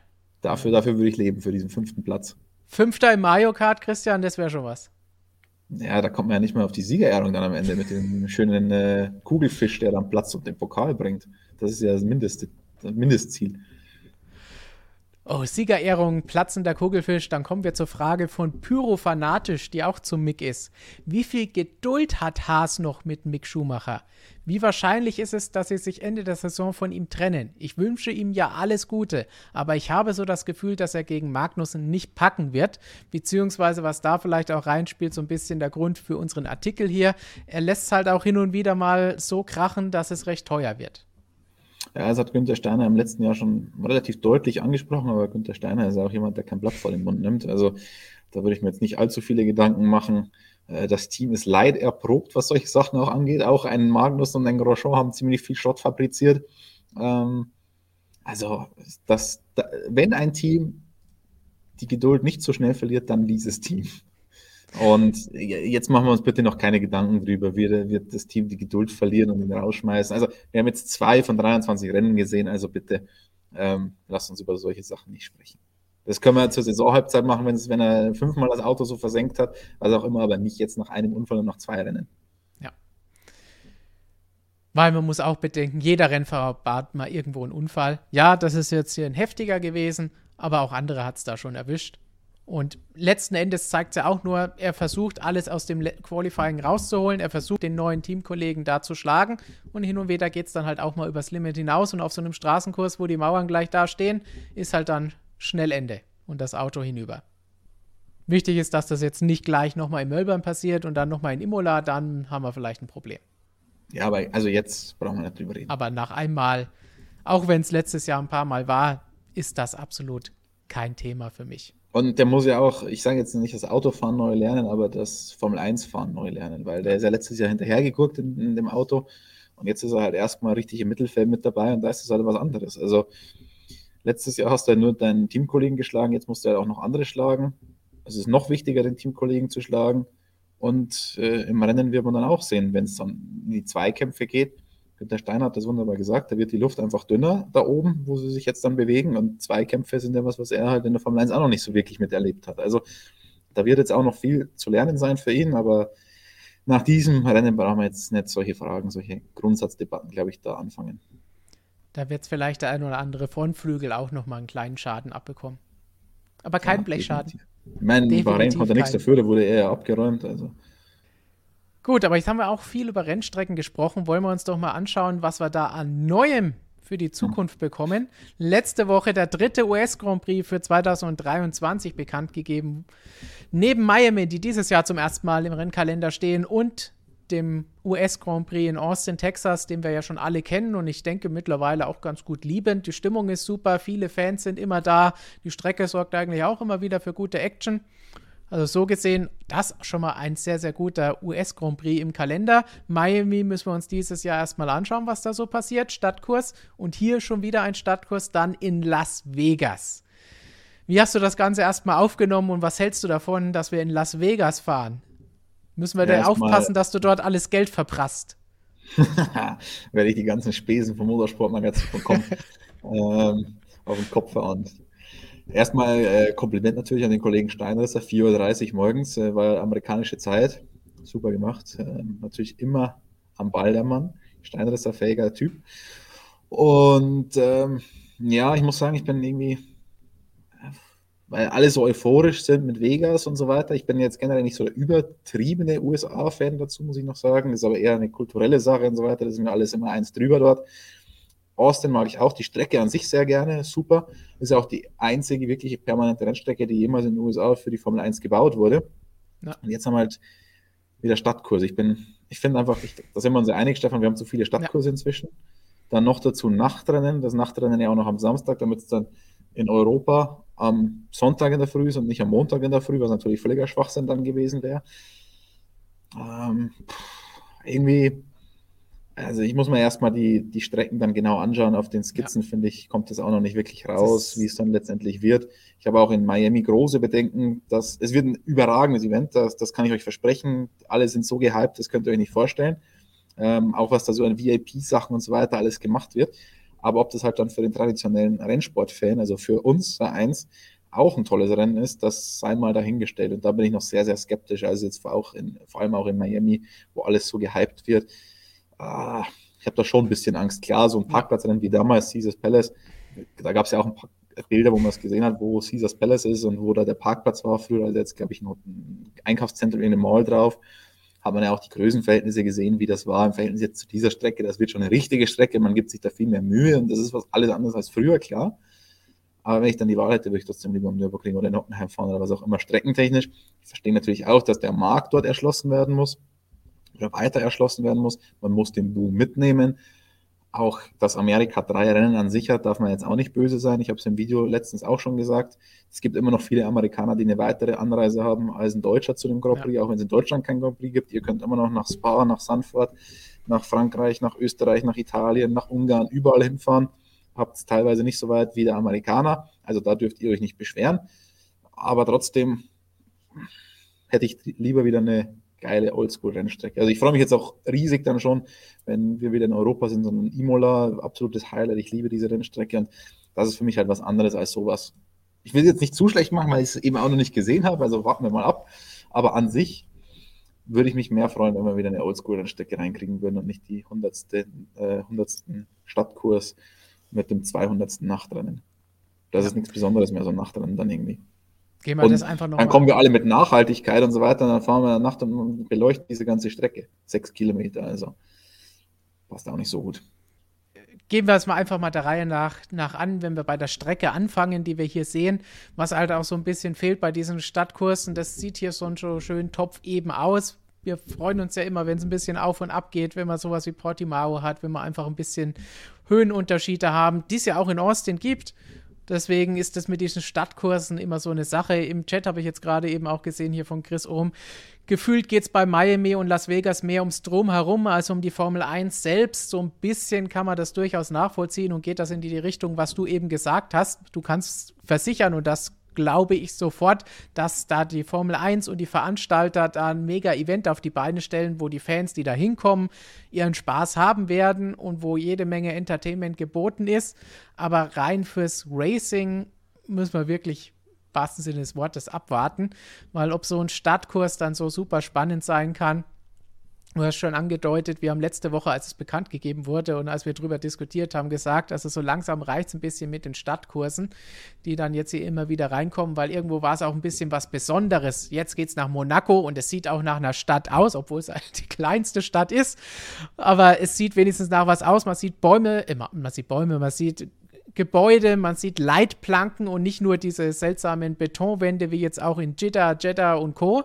Weil das, das sieht einfach nach nichts aus für mich. Und was jetzt im Chat öfter gekommen ist und du eben auch gesagt hast, alles muss jetzt ein Nachtrennen sein, das ist auch nicht mehr wirklich was Besonderes. Singapur würde ich mir jetzt dann auch mal denken, oh, wir waren mal das besondere Nachtrennen mhm. in der Formel 1 und das ist eigentlich auch das, was diese Strecke besonders macht, weil ansonsten ist das jetzt auch nicht so der super Mega-Hit an Streckentechnischen, was da geboten ist.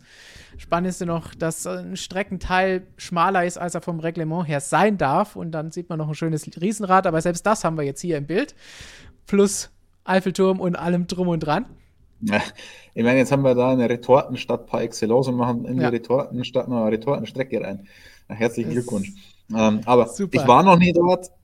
Äh, es ist nicht so wie Caesars Palace. Also, es hört sich jetzt ein bisschen zu negativ an, aber ich meine, ganz ehrlich, für mich zum Arbeiten ist es ja dort schöner. Habe ich eine schöne Stadt, äh, kann mich amüsieren und was auch immer. Am Nürburgring habe ich dieses Amüsement sicherlich nicht. Aber als Rennsport. Da gab es auch eine Achterbahn. Stimmt. Und da gibt es vor allem eine Nordschleife, die wir ja auch noch selber fahren können. Das ist auch eine Achterbahn. Ja, das ist viel besser als jede Achterbahn. Aber, ach, nee. Hm. Also, es ist, es ist natürlich auch toll, diese Bilder von der Formel 1 dann zu haben, wie sie da durch Vegas düsen und, äh, und, und insgesamt ist es besser für die Formel 1. Da, das verstehe ich. Aber für ja. uns ist es halt nicht besser. Für uns Fans des Sports, Fans ja. des Racings, da wäre was anderes schöner. Äh, wir müssen abwarten, was denn geboten wird, wie gut. Vielleicht wird es ja super geiles Racing dort geben. Wer weiß das schon. Vielleicht wird es auch auf den ganzen Stadtkursen dieses Jahr im Miami super Rennen geben und in Baku super Rennen geben. Und wenn wir dann mal wieder in Singapur fahren, auch, das ist das, was ich eben angesetzt hatte. Singapur wird sich dann schon denken, hey, wir hatten mal dieses Alleinstellungsmerkmal, wir waren das Nach Nachtrennen, nennen die sich ja sogar, das Nachtrennen in der Formel 1. Und jetzt hat so ziemlich jeder ein Nachtrennen oder ein Twilight-Rennen, weil es in die Abendstunden reingeht oder dann unter Flutlicht endet. Und jetzt kommen auch noch mehr Stadtkurse. Das heißt, es ist dann alles wie Singapur. Und sie waren jetzt auch noch zwei Jahre lang weg. Das heißt, denkt sowieso keiner mehr dran, ah, Singapur. Wer jetzt die letzten zwei Jahre Formel 1-Fan geworden ist und jetzt Singapur dieses Jahr denkt, oh, da, das ist so ein bisschen wie die anderen Rennen, die wir alle schon gesehen haben. Ja. Und dazu ich weiß, das interessiert euch jetzt weniger, aber für uns zum Arbeiten ist es halt auch an der Strecke eine Katastrophe, so ein Nachtrennen. Also in Singapur einmal im Jahr hat man es akzeptiert und war halt was Besonderes. Aber jetzt diese Regelmäßigkeit, diese Nachtrennen, das ist wirklich ja. grauenhaft. Ich kann es euch sagen, du, hast, du, kriegst keinen sinnvollen Schlafrhythmus mehr oder irgendwas hin. Es ist, es ist, ich will mich nicht zu sehr darüber aufregen. Ich habe immer noch einen tollen Job, will ich auch nicht. Das weiß ich auch, aber diese Nachtrennen sind schon Katastrophe, weil Jetzt, wenn wir ein Rennen wie Bahrain zum Beispiel nehmen, du arbeitest halt wirklich bis tief in die Nacht an.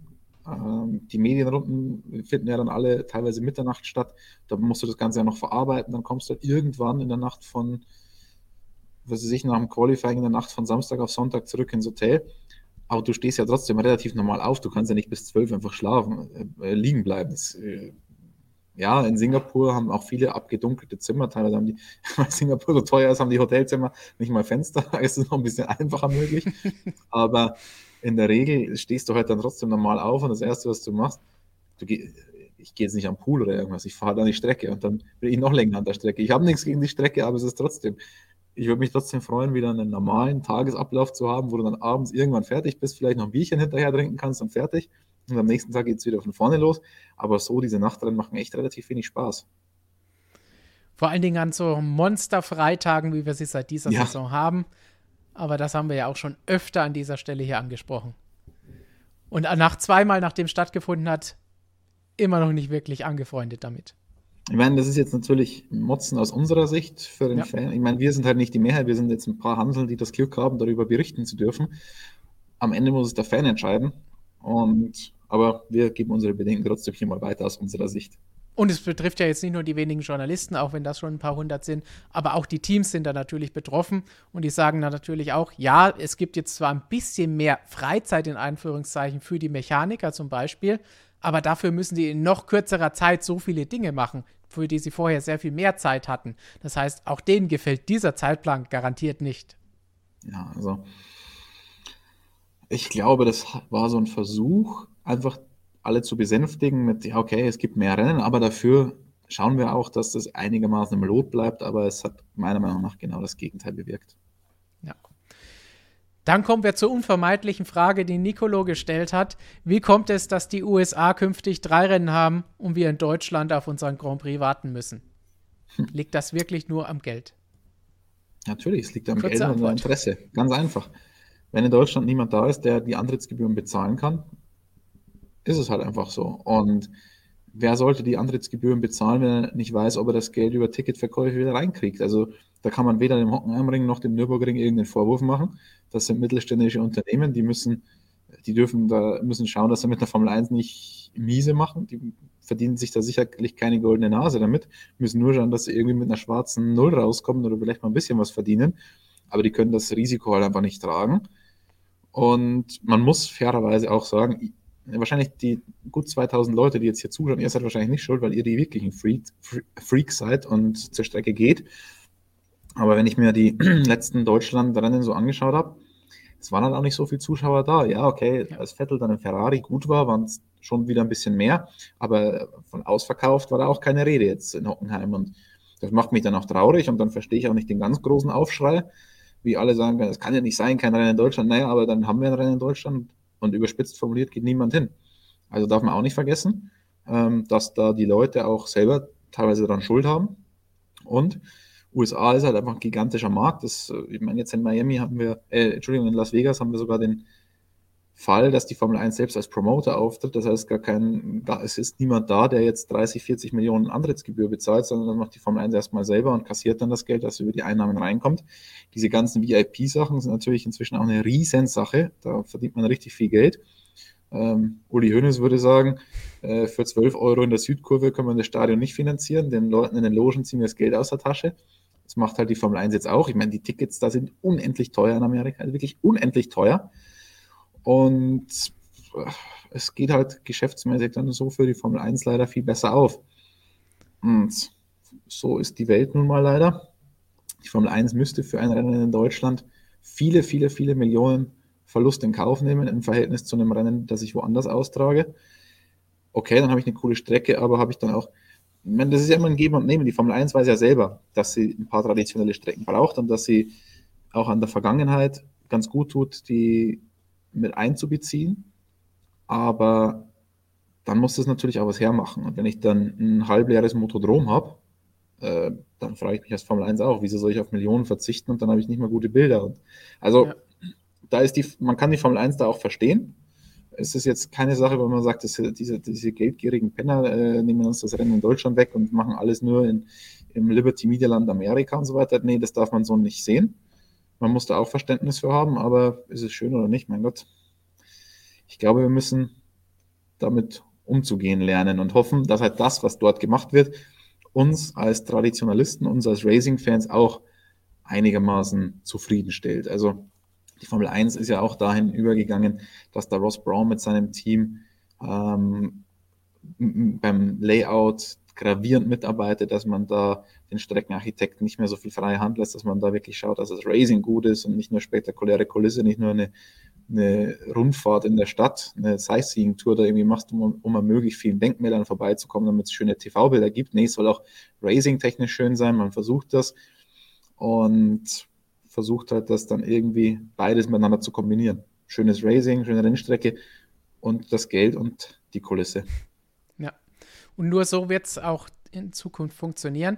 Was ich mir aber seit letzter Woche überlegt habe und du jetzt eben auch nochmal angesprochen hast, das ist ja quasi auch so ein bisschen das Pilotprojekt. Und da interessiert mich dann jetzt dann schon, wie läuft das in Las Vegas? Und kommt die Formel 1 dann auf den Geschmack, hey, es gibt ein paar Rennen, wo wir unbedingt sein wollen. Es kann funktionieren, wenn es genügend Zuschauer gibt und wenn es genügend Leute gibt, denen wir diese Logen, denen wir den Paddock Club verkaufen können. Und machen wir das dann öfter? Sind wir dann nicht nur darauf angewiesen, dass wir hier 30, 40, 50 Millionen vom Scheich, vom Staat, von sonst wem bekommen, wie alle anderen neuen Strecken der letzten Jahre immer waren?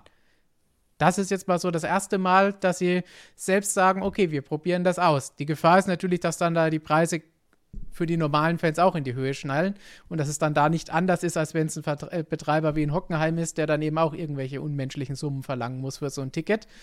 Aber insgesamt ist es ein interessantes Experiment, bei dem wir einfach mal schauen können, was passiert und entwickelt sich die Formel 1 dann in eine andere Richtung, weil sie sagen, oh ja, wenn wir das selber machen, wir brauchen vielleicht gar keine Promotoren mehr, wenn wir irgendwo sehen, da ist viel los in dem Markt, da wollen wir hin. Ja, wobei, also das ist ganz witzig, weil halt vor zehn Jahren oder so haben wir alle über, über haben die Traditionalisten, die Motorsport-Traditionalisten haben über den Mittleren Osten so geschimpft oder jetzt äh, teilweise immer noch. Letztendlich ist Bahrain, wenn, mich, wenn ich mir das anschaue, ist für mich schon fast ein richtig cooler Klassiker geworden, weil es noch eine traditionelle Rennstrecke ist, eine richtig coole Rennstrecke, auf der es auch cooles ja. Racing gibt. Und dann gibt es auch noch ein paar Höhenunterschiede auf der Strecke das ist ja inzwischen fast schon der, der Nürburgring des kleinen Mannes, wenn ich, wenn ich so auf Tradition und, und Racing und, und von der Strecke her schaue, wenn ich mir dann die ganzen anderen Stadtkurse anschaue. Also, ähm, ich weiß gar nicht, ob das, oder, oder äh, was haben wir, Katar letztes Jahr. Alle haben gesagt, die Strecke ist ja grauenhaft und so weiter, mitten in der Wüste, aber das Racing war auch cool und es war mal was anderes. Ich, will, ich muss sagen, ich würde lieber auf dem Lusail International Circuit bleiben, ja. als da jetzt den nächsten Corniche Circuit erstellen, was halt auch höchstwahrscheinlich passieren wird, dann für 2023 ich würde lieber irgendwo in der Wüste bleiben, als dann wirklich den nächsten Corniche-Circuit haben. Also, ja. ja. Weil wir halt auch permanente Rennstrecken wollen und nicht nur so seltsame Pseudo-Straßenkurse. Ja. Bei denen die Städte dran drumherum gebaut werden sollen. Da denken wir immer an Korea, wo bis heute keine Stadt steht und die Strecke verfällt. Ja, so ein Stadtkurs soll halt irgendwie, finde ich, einfach auch was Außergewöhnliches bleiben und das ist es halt einfach wirklich nicht mehr. In, inzwischen ist es außergewöhnlich, wenn du wieder eine normale Rennstrecke hast. Das stimmt. Wir hatten, das ist ja auch das Interessante, wenn man sich überlegt, den, den Rennkalender anschaut, was da jetzt als nächstes kommt. Wann haben wir denn mal eine normale Rennstrecke? Jetzt Bahrain hat man schon immer gesagt, ja, das ist Wüste mit Sand und Nachtrennen und andere Zeiten, andere Temperaturen. Saudi-Arabien ist ein schneller Startkurs, Australien ist ein Startkurs. Imola ist eigentlich jetzt auch nicht die typische Super Formel 1 Strecke. Miami ja, ist Imola wieder ein Startkurs. Es ist eine permanente Strecke, eine Traditionsstrecke, aber so viele andere Strecken, die genau so sind, sind, dass man es übertragen kann, gibt es auch wieder nicht. Dann haben wir erst wieder Barcelona. Ja, und dann haben wir schon wieder Monaco und Aserbaidschan und Kanada. Und Kanada, auch. das heißt dann erst wieder in Silverstone. Eine normale ja. Rennstrecke. Und dann haben wir noch ein paar richtig schöne Europarennen. Das ist die ja. schönste Zeit überhaupt von den Rennstrecken und vom Reisen her. Da freue ich mich richtig drauf. Ist zwar verdammt anstrengend dann immer, aber das ist das, ist das Schönste. Ja, und dann gehen wir schon wieder nach Singapur. Ähm, wobei, vor Singapur kommt dann noch Katar höchstwahrscheinlich rein. Das ist ja quasi das Russlandrennen, das rausgestrichen wurde. Ähm, da gehen wir dann wahrscheinlich noch nach Katar in die Wüste mal wieder, wieder ein Nachtrennen. Ähm, ja, Aber Singapur, wie wir Japan gesagt haben, diese eine gescheite Strecke. Ja. Ähm, aber es ist halt inzwischen echt Normalität ist fast die Ausnahme, wenn man es so sagen will, wenn man es ja. so ausdrücken will. Genau. Und ich habe ja nicht gemeint, dass Imola keine schöne Strecke wäre, sondern dass es halt auch nicht das normale, die normale Formel 1 Strecke ist, von der man normalerweise sprechen würde und Ach, die auch für vergleichbar schon. für andere Rennstrecken ist. Imola ist für mich Klassiker Formel 1. Also für mich ist das Imola ist ein ganz normales, cooles Rennen. Und bei Katar, ich meine, da waren wir letztes Jahr alle überrascht, wie gut es dort gelaufen ist. Hätten wir vorher nicht gedacht, dass es Überholmanöver im ganzen Feld dort geben würde. Ja. Also da bin ich auch mal gespannt. Also ich hoffe ja fast, dass wir da wieder zurückkommen werden. Auf die Strecke zumindest, ob das jetzt ein Ausreißer war oder nicht. Das Land an sich und also ich meine, ich bin ja im Mittleren Osten durchaus, habe ich schon viel Zeit meines Lebens verbracht und kann dem Mittleren Osten auch durchaus in manchen Stellen was abgewinnen. Das finde ich nicht so schlimm, wie es immer dargestellt wird, außer jetzt Saudi-Arabien. Das war schrecklich. Ja. Ähm, in Katar ist aber auch, also äh, seelenlos an sich. Also Doha, wenn du dir anschaust, also das ist relativ seelenlos. Das ist nicht schlimm wie Saudi-Arabien, aber es ist seelenlos. Aber die Strecke auf die hätte ich schon auch wieder Bock. Also das will ich gerne sehen, ob das äh, ein Ausreißer war, dass wir dann ein gutes Rennen gesehen haben oder ob die wirklich für gutes Racing da ist. Ja. Und was natürlich jetzt auch oft gefragt wurde, wenn da neue Strecken reinkommen, wer muss dann verschwinden? Und da hat unser Flo ja hier schon einen Artikel nachgeliefert. Mit Belgien und Frankreich stehen da so ein bisschen auf der Kippe.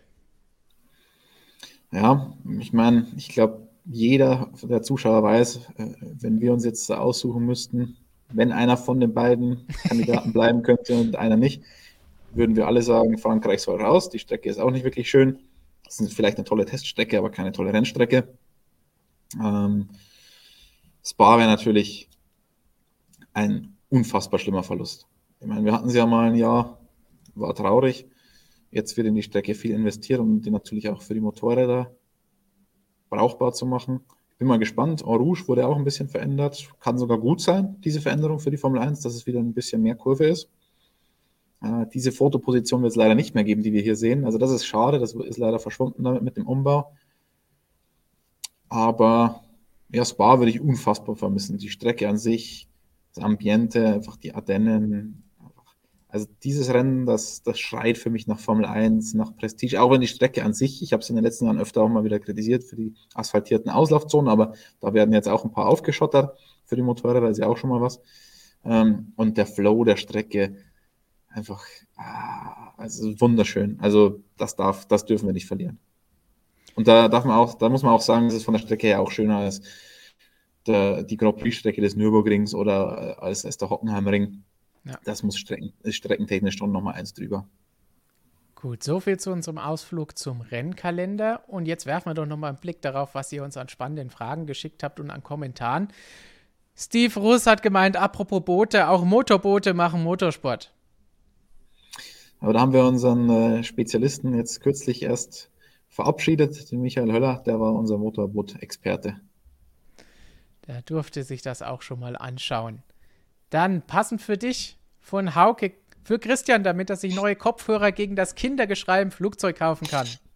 Ähm, vielen lieben Dank, aber ich muss das ganz kurz vielleicht erläutern, also erstmal erläutern für die Leute, die jetzt gar keine Ahnung haben, worum es geht. Ich habe mich ja beschwert nach meinem Rückflug aus Cheddar. Äh, Nachtrennen, das, das kommt übrigens auch wieder dazu zu der ganzen Geschichte. Flug am nächsten Tag um neun in der Früh. Was machst du? Gehst du für zwei Stunden zurück ins Hotel? Gehst du das Risiko ein, dass du verschläfst? Hast du da wirklich Erholung, wenn du zurück bist? Nee, also geht's von dem Nachtrennen direkt weiter an den Flughafen und um neun in der Früh ist halt erst der, Flieg, der Flug. Das heißt, du schläfst natürlich am Flughafen auch nicht, willst ja nicht verschlafen, du willst ja auch groß schlafen am Flughafen selbst. Heißt, du bleibst komplett wach bis 9 Uhr. Danke an dieses tolle Nachtrennen. Freust dich dann richtig auf den Flieger, um endlich mal schlafen zu können. Dann setzt du dich da rein und dann hatte ich hinter mir, vor mir überall Kinder, die, ich habe ja nichts gegen Kinder, also nicht falsch verstehen, aber die haben geschrien und den Eltern war das relativ egal und hinter mir haben die auch noch richtig schön an den Sitz die ganze Zeit rumgeklopft und rumgetreten, wirklich den ganzen Flug habe ich kein Auge zugedrückt. Das Problem ist, ich hätte schon auch Noise Canceling Kopfhörer, aber das hier ist das Problem. Wenn du Noise Canceling Kopfhörer hast und hast aber die Maske gleichzeitig noch auf, dann die Maske drückt dir die Ohren ja auseinander der Kopfhörer drückt dir die Ohren zusammen und das hältst du nicht lange aus. Also es ist richtig unangenehm. Deswegen konnte ich da nur mit den kleinen Teilen, mit den In-Ear-Teilen äh, Musik hören und da hätte ich die Musik dann so laut aufdrehen müssen, damit ich das Kindergeschrei nicht gehört hätte, dass ich jetzt wahrscheinlich keinen Ton mehr verstehen würde. Würdest du uns nicht mehr hören? Ja, also so viel nur zur Erklärung für alle, die sich jetzt über diese Nachricht gewundert haben und für Hauke H2 zur Erklärung, ähm, dass wir eigentlich, was das angeht, ganz gut ausgestattet sind technisch, aber wir es jetzt aktuell nicht einsetzen können in diesen Zeiten. Aber vielen lieben Dank, dass du so mit uns leidest. Und wer mehr davon von Christians Reisen mitbekommen will, unsere Vlogs haben immer so einen kleinen Einspieler am Anfang, was denn da so auf der Reise ins neue Land los war. Und ansonsten folgt ihm einfach auf Instagram. Da kriegt er auch immer spannende Nachrichten von vielen von euch. Freut mich immer. Und die nächste spannende Frage bekommen wir natürlich von Professor Dr. Racer. Vielen Dank dafür. Wie ist das mit Max Verstappen und seinem Vertrag bis 2028? Hat man sich da nicht bei etwaigen Concorde-Verhandlungen geschwächt bei Red Bull, wenn eh klar ist, dass man so lange dabei ist? Okay, ja, mhm. also zum einen hat man ja jetzt erstmal ein Concorde Agreement, ja, das, das läuft bis 2026 auch oder bis 2025, ich weiß nicht mehr genau, auf jeden Fall ist da ein Split drinnen über die Vertragslaufzeit, das stimmt. Ähm, wenn Red Bull aber jetzt sagen würde, würde sie steigen aus der Formel 1 aus, dann äh, wäre dieser Vertrag, glaube ich, nicht das allergrößte Problem an der ganzen Geschichte. wenn ein Hersteller aussteigen wollte, ist er bislang auch immer ausgestiegen, egal welche Verträge es sind. Und meistens ist da sicherlich auch eine Klausel drin, die eben sagt, ja, wenn wir nicht in der Formel 1 fahren, ist der Vertrag halt aufgelöst. Und wir dürfen nicht vergessen, wenn wir den, den Status quo der Formel 1 beibehalten, wird niemals ein Team mit Ausstieg drohen. Niemals. Diese Zeiten sind nach aktuellem Ermessen vorbei. Die Formel 1 boomt. Ein Startplatz ist hunderte von Millionen wert aktuell. Niemand will aus dieser Formel 1 raus. Also von dem her, ähm, glaube ich, ist es jetzt nicht das, das große Problem. Also zum, zum Glück, würde ich sagen, weil so gesund wie die Formel 1 finanziell aktuell ist, so, so, so, so gesund war sie lange nicht oder nie. So, und noch eine Basteleinlage von Professor Dr. Racer, der erst noch die Batterie an seinem Auto wechseln musste. Ist das Robert? Je älter das Auto, desto blöder die, die, die Position? Danke, Christian, für das Aber tolle echt? Gespräch. Ich finde, dass die teilweise in den neuen Autos blöd, also in den Kofferräumen und so weiter, sind die teilweise auch nicht so gut. Fun Fact übrigens: Letztens ein Freund von mir, ähm, der hat ein sehr PS-starkes Auto, einen 911er. Und da war die Batterie, der hat ihn eingewintert und dann hat die Batterie nicht abgeklemmt, war leer. Und dann kommst du beim 911er, das ist ein 996, kommst du nicht mal an die Batterie ran, weil das elektrisch weil du musst dafür erstmal ähm, vorne öffnen. Das kannst du nur elektrisch öffnen. Und wenn die Batteriespannung so niedrig ist, kannst du es nicht mal mehr elektrisch öffnen. Das heißt, du kommst gar nicht mehr an die Batterie ran. Dann gibt es da unten so ein äh, kleines Kästchen, äh, ein Sicherungskästchen. Da kannst du dann Strom drauf geben, um zumindest den Strom drauf zu geben, dass du das Fach öffnen kannst. Also absurd. Ist auch noch nicht so alt, das Auto. Also ist eher mit der Moderne teilweise da schlechter geworden. Aber Entschuldigung, ich, ich bin schon wieder. Ja, wir passt doch gut zur Historie, denn Professor Dr. Racer spricht an. Danke, Christian, für das tolle Gespräch mit Herrn Berger. Richtig schön, die bisher gelesene Historie auch mal nachzuhören. Und ins gleiche Horn stößt auch Thomas Dusek. Super Interview mit unserem Gerhard Berger. Was glaubt ihr, wird Red Bull schon dieses Wochenende leichter sein? Grüße nach Wien zurück. Damit ihr wisst, was los ist, wer es noch nicht gesehen hat, bei uns auf dem Kanal oder auf der Webseite findet ihr ein ausführliches, knapp eineinhalb Stunden Interview mit Gerhard Berger, das Christian in Bahrain geführt hat. Da geht es um alles, um seinen Formel 1 Einstieg. Wie ist er in die Königsklasse gekommen? Wie ist es vorher gelaufen? Wie hat er Dr. Marco kennengelernt? Wie war es bei McLaren? Wie war es mit Ayrton Senna oder bei Benetton, wo er den Platz von Michael Schumacher übernommen hat? Und natürlich auch die Ferrari-Zeit zwischendrin. Und so ein klein bisschen auch, wie es hinterher war mit BMW, mit Toro Rosso und jetzt in der DTM. Und da hat er auch einiges zu sagen und ein paar Gesten zu machen, wenn Christian ihm die Fragen stellt. Mal schauen, ob es euch auffällt. Das ist dann eure Abendunterhaltung, falls ihr es noch nicht gesehen habt. Oder, wenn ihr es schon gesehen habt, einfach nochmal anhören. Also hat auch richtig viel Spaß gemacht. Freut mich sehr, dass es euch auch so gefallen hat. Ist ja bei sowas immer, weiß man ja nicht, wie das dann ankommt. Eineinhalb Stunden ist jetzt nicht so das Format für, für die Jugend, denkt man eigentlich, aber es gibt doch offenbar noch genügend Leute, die auch Lust haben, sich eineinhalb Stunden so ein Video anzuschauen. Und das sind ja die Sachen, die uns auch am meisten Spaß machen. Dafür natürlich nochmal ein großes Danke an euch, an über 163.000 Abonnenten mittlerweile, dass ihr immer, egal ob kurze oder lange Videos euch anschaut. Ich meine, bei uns ist eh alles immer so ein bisschen länger, wenn es um die Videos geht. So ein 8-Minuten-Monolog von Christian muss ja irgendwo untergebracht werden.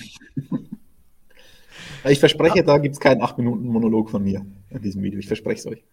Nein, kurze, prägnante Fragen und den Rest gibt es dann von Gerhard als Antworten. Und um Thomas noch die Frage zu beantworten, was glaubt ihr, wird Red Bull schon dieses Wochenende leichter sein? Das geht so ein bisschen in die Update-Richtung, die wir ganz am Anfang besprochen haben. Hm, auch die Gewichtsupdates sind, also äh, Gewicht einzusparen ist verdammt teuer. Also richtig, richtig, richtig teuer. Leichtbau kostet Geld. Vor allem die Formel 1 Autos sind ja eh schon sehr, sehr leicht. Und da nochmal was einzusparen, und wir sprechen ja von einigen, wirklich einigen Kilos, die, die Red Bull drüber ist. Das ist nicht so einfach. Und da versucht man das natürlich auch mit Updates, die man sowieso bringen will, irgendwie zu verbinden, um das noch einigermaßen finanziell erträglich zu machen. Gewichtsupdates haben natürlich den Vorteil, sie bringen mir garantiert Performance. Aerodynamik muss das immer erst beweisen, ob sie wirklich auch was bringt und äh, wie viel. Gewicht, wenn ich einsparen kann, um näher ans Mindestgewicht ranzukommen, das bringt mir garantiert Performance. Also das ist schon mal ganz gut. Trotzdem versuche ich das mit anderen Sachen zu kombinieren, damit es nicht ganz so teuer ist. Und da hören wir, dass es eher ein Imola der Fall sein wird, dass man da ein bisschen noch Gewicht rauskriegt aus dem RB18. Dann, wie heißt es so schön, abwarten, mal sehen, was da die nächsten Rennen noch passiert. Aber vorher freuen wir uns natürlich umso mehr auf dieses Rennwochenende, auf den großen Preis von Australien. Bald geht's los für uns mitten in der Nacht, aber wir sind für euch da mit Live-Ticker, mit News auf unserer Webseite und in unserer App und natürlich auch mit Videos hier auf diesem Kanal.